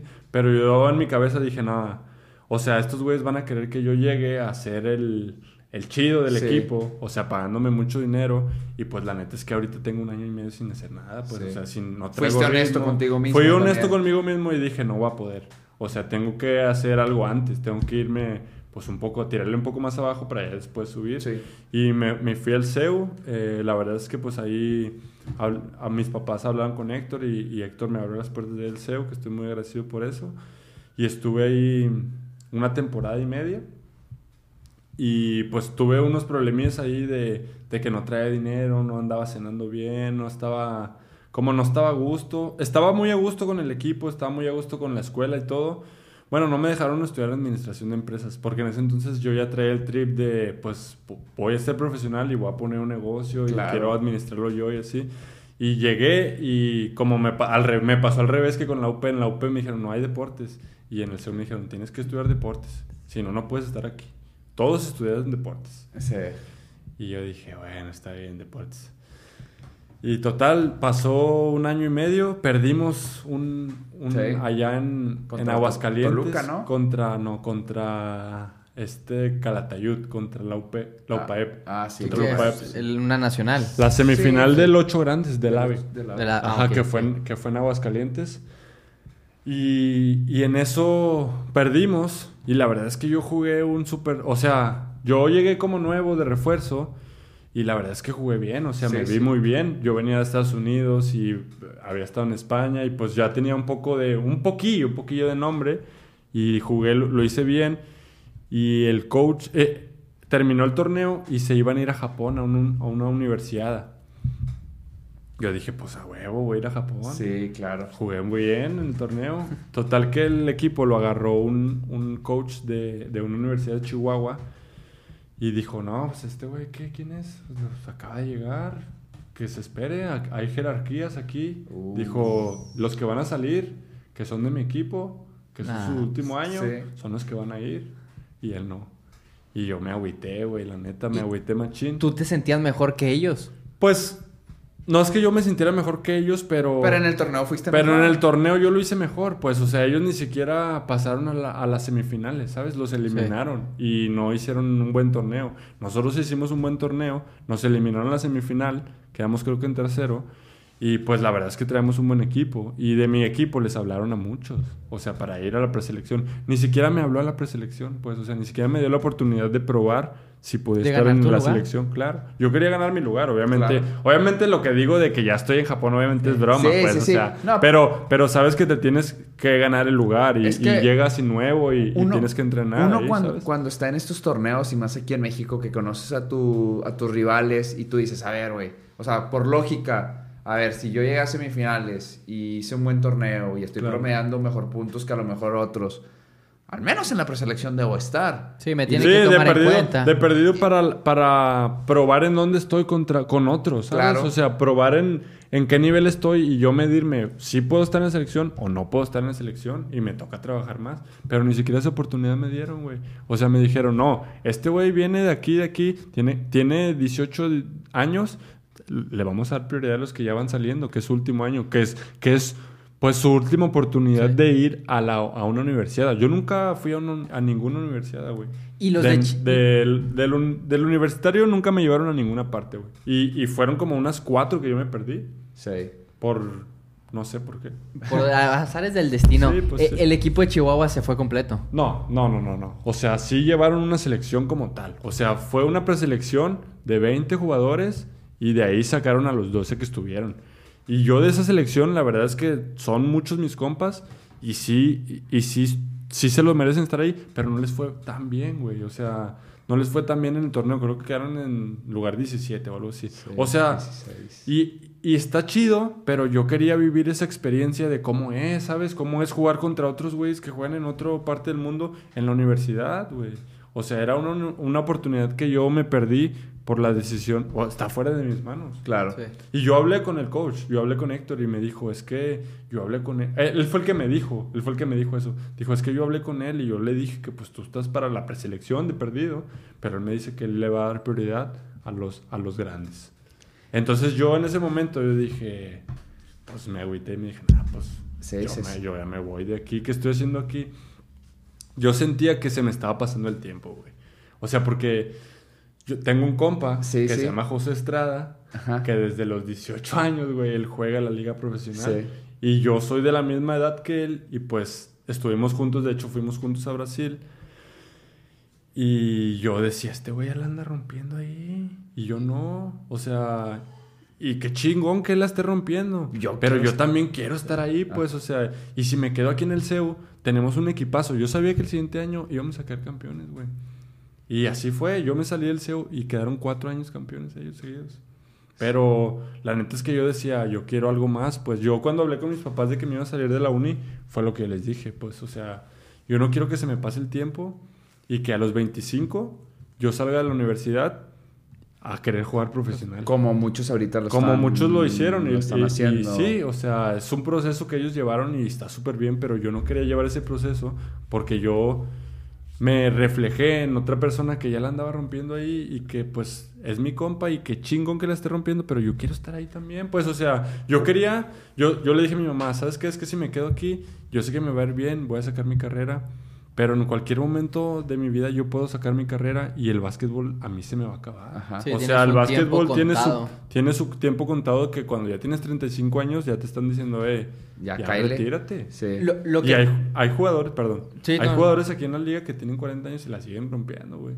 Pero no todos somos iguales, Sí, güey, sí. ¿Sabes? Lo, lo que te pasó en el CU, comentas que regresaste a Estados Unidos y tú decías, bueno, no me quiero pasar directo al profesional, Ajá. primero me quiero ir a- al CU. Lo que te pasa con el CU, que no te lleva ni mi- mínimo ni a la preselección, ¿sentiste ahí que tomaste una mala decisión de decir, ¿para qué me vine al CU? No me No. tomaron en cuenta, mejor me hubiera ido? No, en ningún momento, porque ese tiempo que yo estuve en el CEU a mí me, me sirvió completamente para entrenar otra vez, para agarrar ritmo, me sirvió para estar en contacto con compañeros otra vez, pues, o sea, tú sabes que eso se pierde también. Y ese tiempo estuvo súper bien. Yo siento que tomé la decisión correcta en, en el hecho de cuando yo decido irme al profesional. Porque pues fue una decisión que yo tomé, algunos dirán muy apresurada, pero yo siento que fue un buen tiempo porque, ¿cómo sabes que si yo estoy todo mi proceso y no me invitan a jugar profesional? O sea, yo termino mi carrera y a los 25 años no quieren que yo juegue profesional. Si ahorita me están invitando, yo la voy a tomar. Tengo- tengo pues, que o sea, no sabes si se te va a pasar el tren a veces, ¿Quién, güey. quién, eh, esa es una pregunta. ¿Quién es esa persona que te llega y te dice, oye, te quiero para, para mi equipo? ¿Y qué equipo fue? Si no, si no mal recuerdo, fue en Veracruz. Fue en ¿no? Veracruz, Halcones Rojos. Sí, fíjate que. Esa es otra historia. La persona que te la voy a contar. No, yo, por eso dije que el podcast iba a durar 12 horas. Es de verdad, güey. ¿eh? Esa es otra historia, fíjate. Un personaje em, que a lo largo de la. De, de- no sé cómo decirlo, pues, pero ya tiene muchos años en la Liga Nacional. Se llama Adolfo. No sé si está bien que diga el nombre. Bueno, un personaje Ajá. X. De hecho, fue coach de mi papá, güey. Ajá. Él. En, cuando él estaba en Gambusinos, eh, tuvieron un altercadillo ahí y ya no fue. O sea, corrieron a mi papá, ¿de Sí, sí. cuenta? Del equipo de Fresnillo, pero él fue coach de mi papá. Entonces, pues mi papá ya lo conocía y él es como agente, agente pero por debajo del agua. Ajá. O sea, no es agente FIBA oficial, güey, de cuenta. Él firma jugadores como de, de los de nómina baja Ajá. y les pide su comisión y así. Y pues, o sea, él así trabaja Sí. como underground. Y entonces hicimos un... Yo estaba en el CEU y mi papá organizó un, un juego amistoso.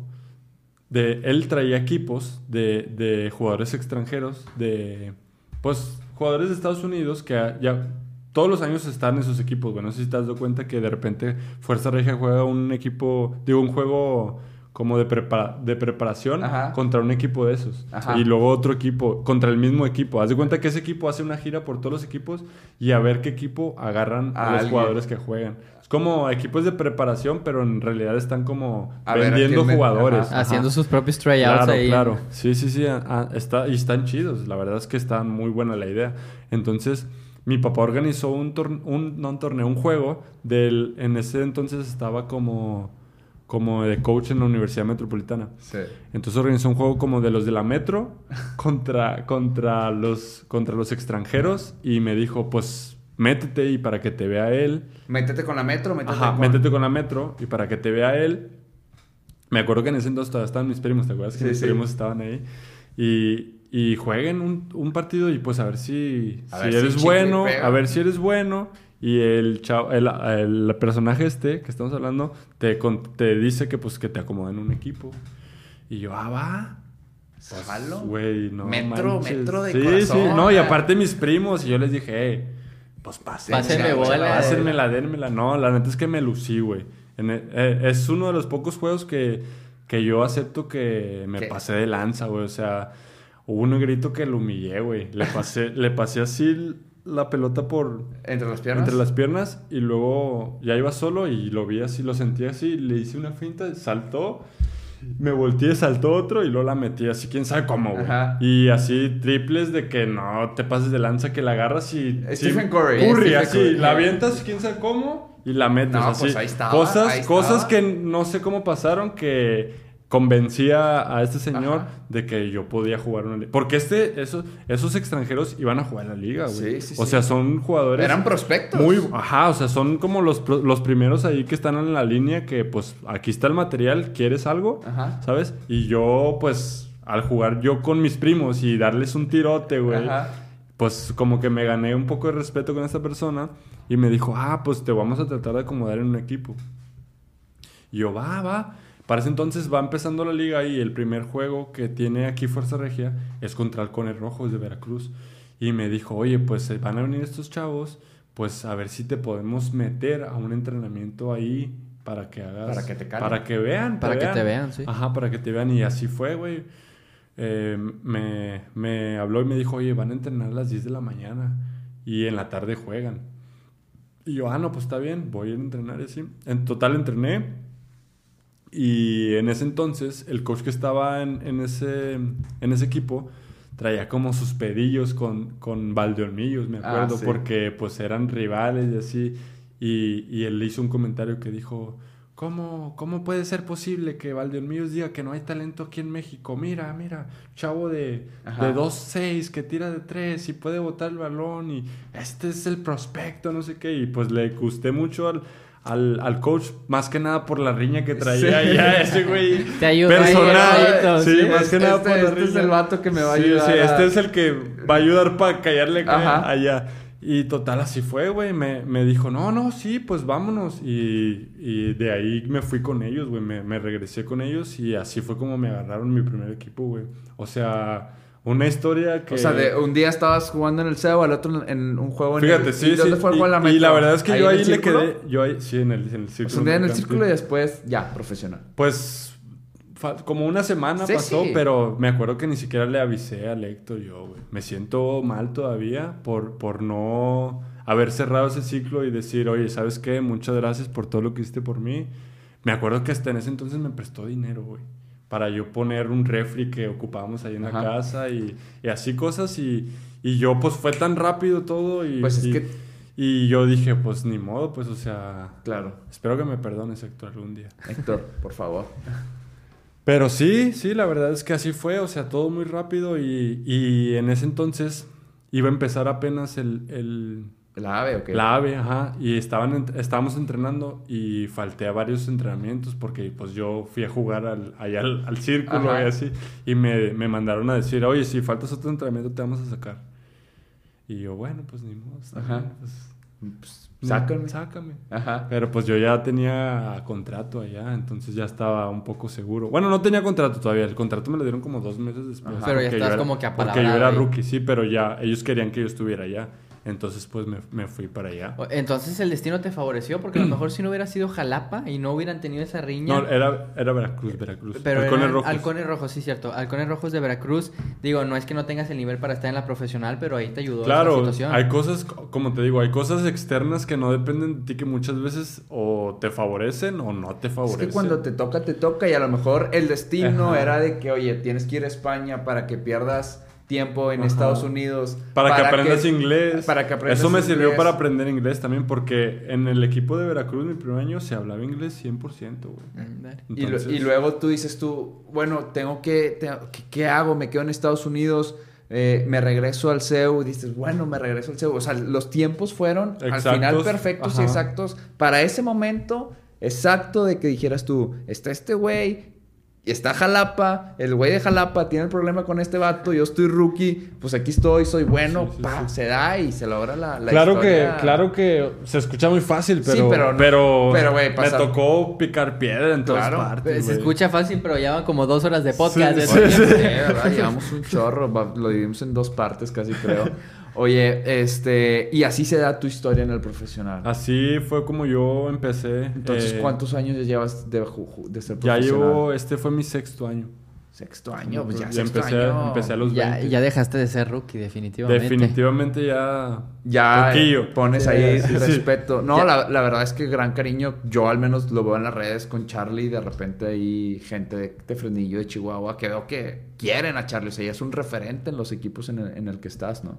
En los que Sí, estás. pues te tienes que portar bien, tú sabes. O sea, la verdad es que...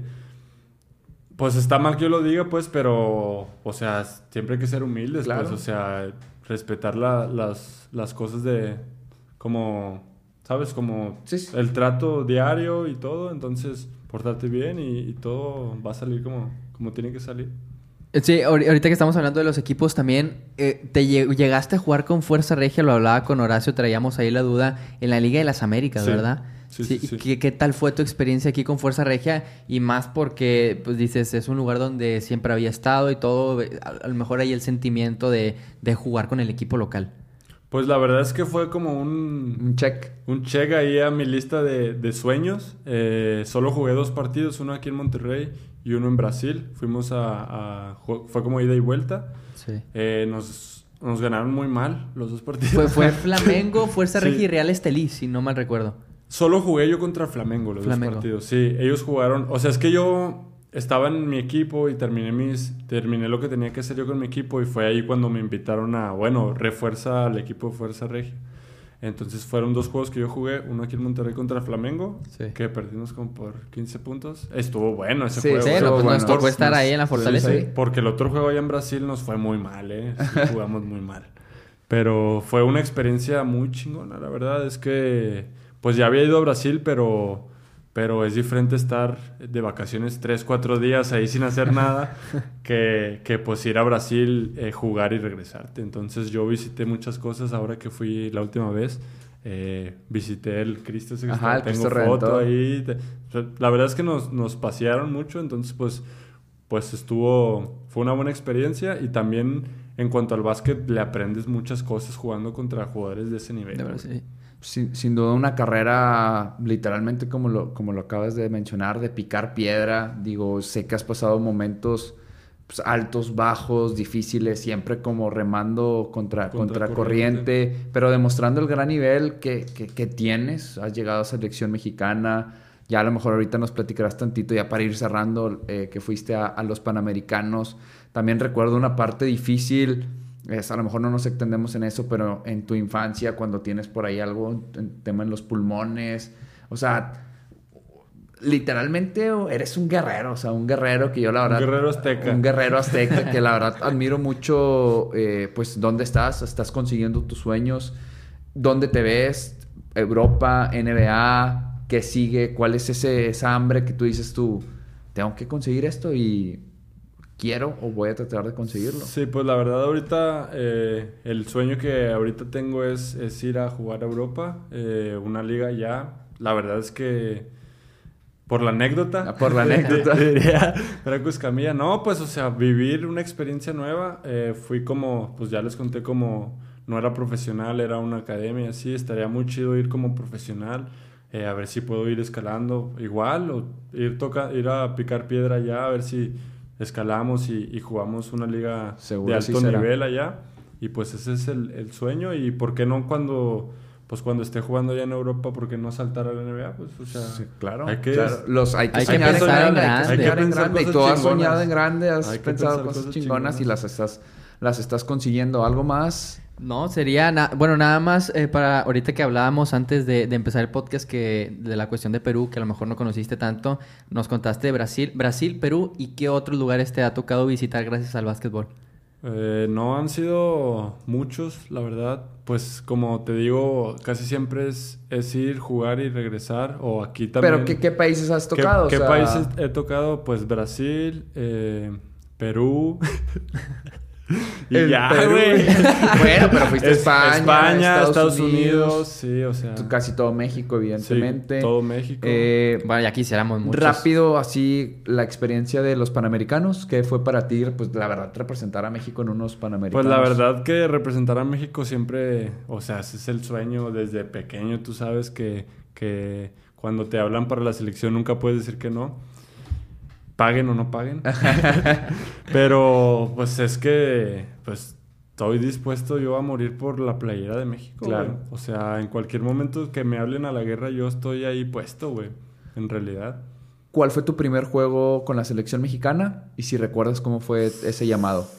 El primer juego fue un super, una super palomita, porque fue aquí en Monterrey y tú estuviste ahí. Sí, sí, eh, sí. Jugamos contra, contra ¿Panamá? Panamá. No, el primero fue contra. Ah, claro. em, Ay, se me fue el nombre. ¿A ti también me da? eh, Es no Panamá, fue... México, Costa Rica, no. No, no, fue. eh, también jugamos allá en los Panamericanos contra ellos que nos ganaron. Sí.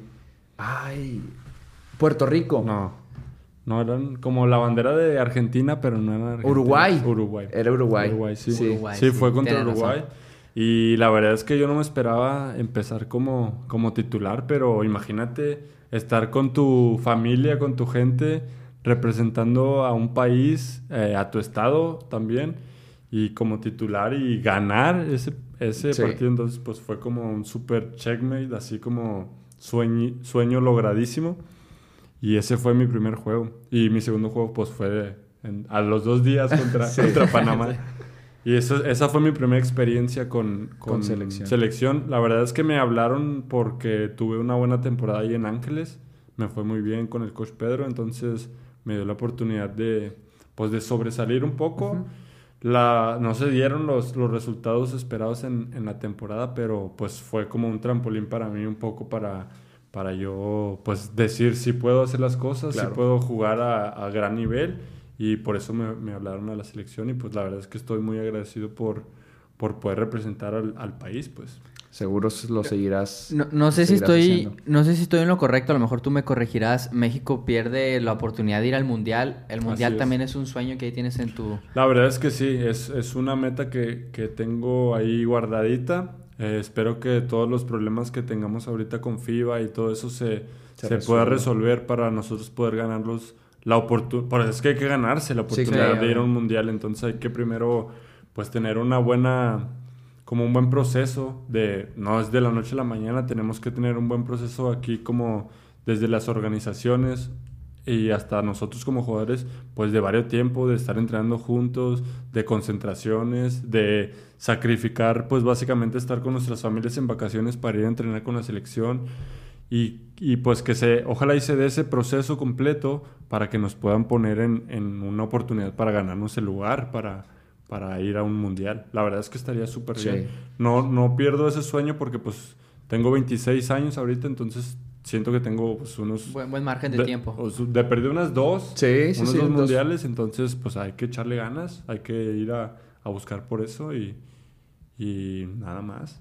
Sí, Esperemos que se, se resuelva la, la situación aquí en México Ojalá. en cuanto al básquetbol. Ojalá. Y- Ojalá para que pues también eh, pues ustedes crezcan, crezcan Claro, personalmente y crezca el básquetbol mexicano. ¿Algo más? Es, bueno, también es que ya sí, Sí, preguntas es que todas las mil, cosas. Mil, preguntas. Yo tengo una y ya, pero... Nada voy al más último. una por última, pues la, la cuestión de que ya te fuiste allá a España, ya estuviste un tiempo en Estados Unidos, si no es la NBA, si no es la NCAA, ¿también te gustaría pisar la G-League? La verdad es que sí. eh, ahorita traen un buen- muy buen proyecto ahí Ah, en claro. Capitanes. Porque quieren, eh, por eso mismo lo, lo pregunto, Ajá. porque quieren hacer un equipo aquí, ¿no? Sí, En no, ya está hecho, ya, ya está confirmado el equipo de capitanes, va a jugar en la. G-League. Eh, esperemos que pues le den la oportunidad a, a los mexicanos, y no soy yo, a, a quien sea, pero que le den la oportunidad a, a que verdaderos como a que mexicanos puedan saltar, a dar el salto a, a Sí, la NBA. Sería un, sería un como una puerta que abrirían completamente por ahí. Pues imagínate, antes en mi tiempo no ni siquiera Sí. estaban esas oportunidades, entonces pues eso es algo muy muy bueno para lo que viene en un futuro atrás de nosotros, pues o sea, se- sería un gran túnel que, que si le si lo trabajan bien estaría, o sea, vaya, nos nos Recortas el proceso de ir a Claro, lo mejor a completamente, España y claro. te completamente, o de sea, es Unidos. una Escaleras más oportunidad, cortas. sí, es una oportunidad muy grande que si, por ejemplo, muchos niños ni siquiera que, que no jueguen básquet o así, po- ah, yo puedo llegar a la NBA, mira, hay un equipo de la G League y se meten y se Sí, meten claro. y se, poco a poco los van envolviendo y que, o sea, estaría genial tener 10 jugadores de la de aquí de México mexicanos que hayan nacido aquí jugando en la NBA. Porque es muy diferente tener jugadores como... No le voy a tirar mierda a Toscano Gutiérrez. porque es un jefazo. Sí, sí, Toscano. sí, pero- Es un jefazo, pero no nació aquí en México, Claro, güey. claro. O es- sea, yo- es la realidad del no, asunto, no, no, ¿no? Y, y tú, tú eres jugador profesional y, y entiendo a lo mejor esa parte. Yo lo he dicho aquí en el micrófono, para mí Toscano no es un jugador mexicano, el vato. Es mexicano, Bueno, por- porque sus papás vienen de allá, va. Pero Pero, pero no todo te el pro- no, tu- no tuvo todo el proceso que nosotros tuvimos Claro. como, como mexicanos de, oye, entrenan en el sol, oye, entrenale en un, en un, que no es duela, o sea, Sí, mis- sí, sí. sabes, tengo cicatrices todavía de cuando tenía siete años, Sí, sí, porque la cancha era de piso Sí. y era en el sol y pues es de corazón, sabes, o sea, allá es un completamente diferentes procesos y por eso es que nos llevan años, Años, luz, güey. O sea, sí. tienen gimnasios de primer nivel, tienen coaches de primer nivel. Los, los papás, hasta los papás se preparan para ser los coaches de sus hijos, Personales. o sea, personales, los van, los llevan, Sí, ¿sabes? sí, o sí. sea, tienen muchas facilidades que como mexicanos tal vez a veces algunos no tienen. Y a mí me tocó la suerte de que mis papás jugaran básquet toda su vida y que me apoyaran en cuanto al sueño que yo tenía, pero hay personas que no tienen ese apoyo, güey. Y, y hay personas que ni siquiera juegan básquet porque pues dicen, pues es que mejor juego fútbol, ahí está el sí, dinero. ¿Sabes? Exacto. Estaría- Cuando el básquet, la verdad, tiene un gran futuro Claro. y potencial. Y tenemos un gran potencial, güey. O sea, tenemos demasiado, demasiado producto que si se trabaja aquí en México, que si se explota completamente, seríamos una potencia mundial, como lo es Argentina, como lo es España, como lo es Estados Unidos. Seguro. Solo necesitamos buenos, como buenos... Formadores. Directivos, ¿no? Formadores, directivos y más que nada un buen proceso, güey. O sea, un buen proceso que desde morritos, ¿sabes qué? O sea... Que se le dé la continuidad. Eh, claro, desde, desde mini, que, que como Sí, lo sí. vivimos, hasta universitario, tengan una formación completa, que tengan coaches preparados. Y eso es como más organización, o sea, es- estamos muy desorganizados como, como básquetbol mexicano, güey. O sea, no puede ser que vayas a representar a tu país y no se te dé el lugar, el apoyo que te mereces, güey. Entonces, desde ahí estamos mal. Imagínate cómo están los niños que no tienen recursos que quieren jugar básquet, güey. No han de tener una pelota, güey. Entonces, hay que cambiar la mentalidad, hay que cambiar el chip si queremos ser una potencia mundial, güey. ¿Cómo? Desde abajo, güey. De acuerdo. Sí, la verdad es que aquí eh, en diferentes ocasiones le hemos platicado mucho de cuál es la diferencia entre México y Estados Unidos, qué deberían de hacer los directivos, qué organizaciones se deberían de tomar, qué procesos se deberían de llevar. Pero bueno, ojalá, ojalá algún día al igual y podamos ser parte de ese, de ese cambio, que haya Esperemos gente que que, que- que- que sea parte.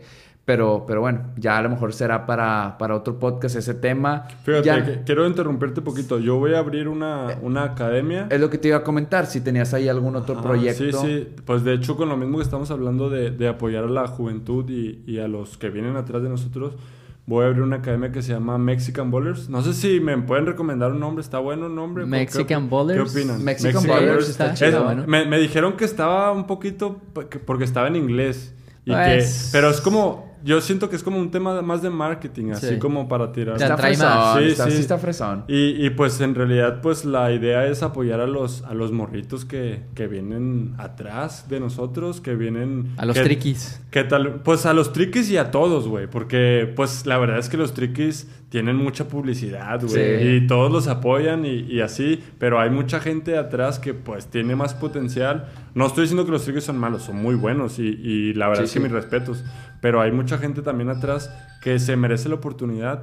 Y, pues, a veces no se le da, güey. Sí. Claro. Entonces, pues yo voy a abrir un proyecto con, con otros compañeros eh, que también jugaron profesional y son coaches y así, para más que nada, pues apoyar al talento mexicano y ahorita pues vamos a empezar con clases en línea, porque pues obviamente Claro, no se puede la con la pandemia. pandemia y eso, pero ya que, que se acabe todo esto, esperemos que pronto, pues vamos a empezar con una escuelita y luego vamos a tratar de abrir más escuelas y pues a las personas que, que sean de bajos recursos, así pues no, no cobrarles nada, Claro. oportunidad. y La así. idea es- es la idea es impulsar, la idea es formar, la Formar idea una es... comunidad que Claro, claro, y, y pues que se cambie el chip ese de que no se puede, güey. Claro.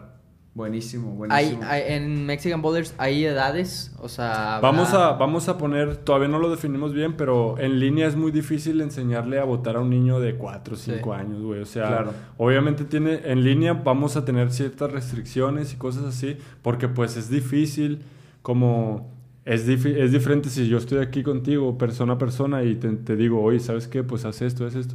Y es muy difícil a través de una pantalla yo enseñarte a tirar o cosas Sí. así. O sea, evidentemente vamos a empezar poco a poco con programas y con lo que podamos hacer, con lo que hay en este momento.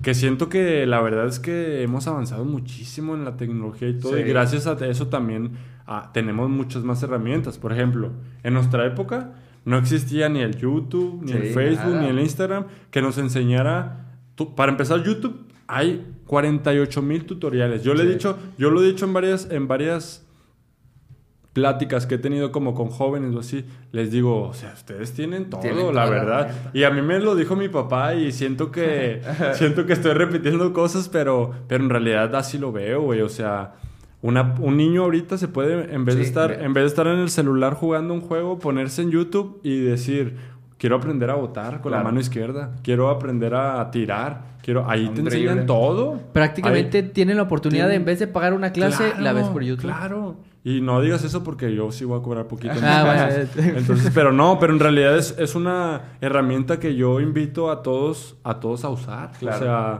si no tienes la posibilidad de, de, no sé, contratarte a un coach, ¿sabes qué? Pues lo que hay, o sea, me voy a meter a YouTube y voy a ver un coach que sea bueno. Y eso para todo. ¿no? Claro. O sea, la tecnología ha avanzado tanto que tenemos herramientas que antes no tenían y es por eso que si no la haces, pues es porque no quisiste, carnal. La o neta. sea, la neta es que si no la haces es porque no le buscaste y no buscaste tu sueño. De acuerdo.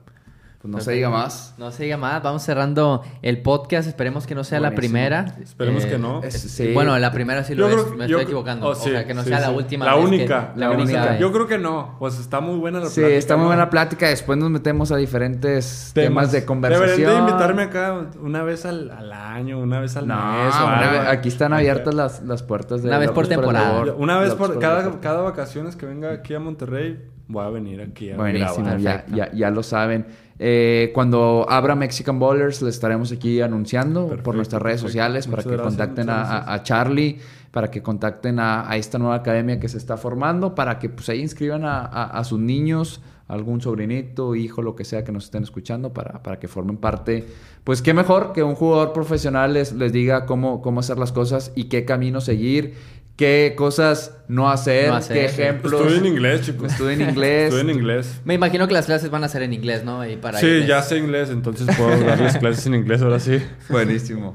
No, No, es que tienen un cobro extra eso. sí. Ah, ok, ok. Porque es en dólares. Sí, 100 dólares, 100 dólares. Perfecto. Entonces, para ir cerrando, Charlie, ¿dónde te pueden encontrar en redes Pues, sociales? Eh, en redes sociales estoy como Charlie Cesati, con Z la primera, Z-E-S-A-T-I. Ahí me encuentran en, en todas las redes sociales. Los Buenísimo. invito a, a seguirme. Buenísimo. Perfecto, Horacio. Horacio.t10 en Instagram, este, pero lo más importante, somos locos por el deporte también ahí en Instagram, ahí síganos. Perfecto. Síganos aquí. a mí Es me correcto. pueden Ya me voy a hacer parte del equipo. Es correcto, es correcto. A mí me pueden encontrar en Instagram como Arturo GZA y GZA y como lo dijo Horacio en Somos Locos por el Deporte en Instagram. Perfecto, mi nombre es Arturo Garza con mis compañeros de hoy en día Horacio Torres y Carlos Cesati. Esto es Locos por el Deporte y recuerden, el deporte se lleva en la sangre. Adiós.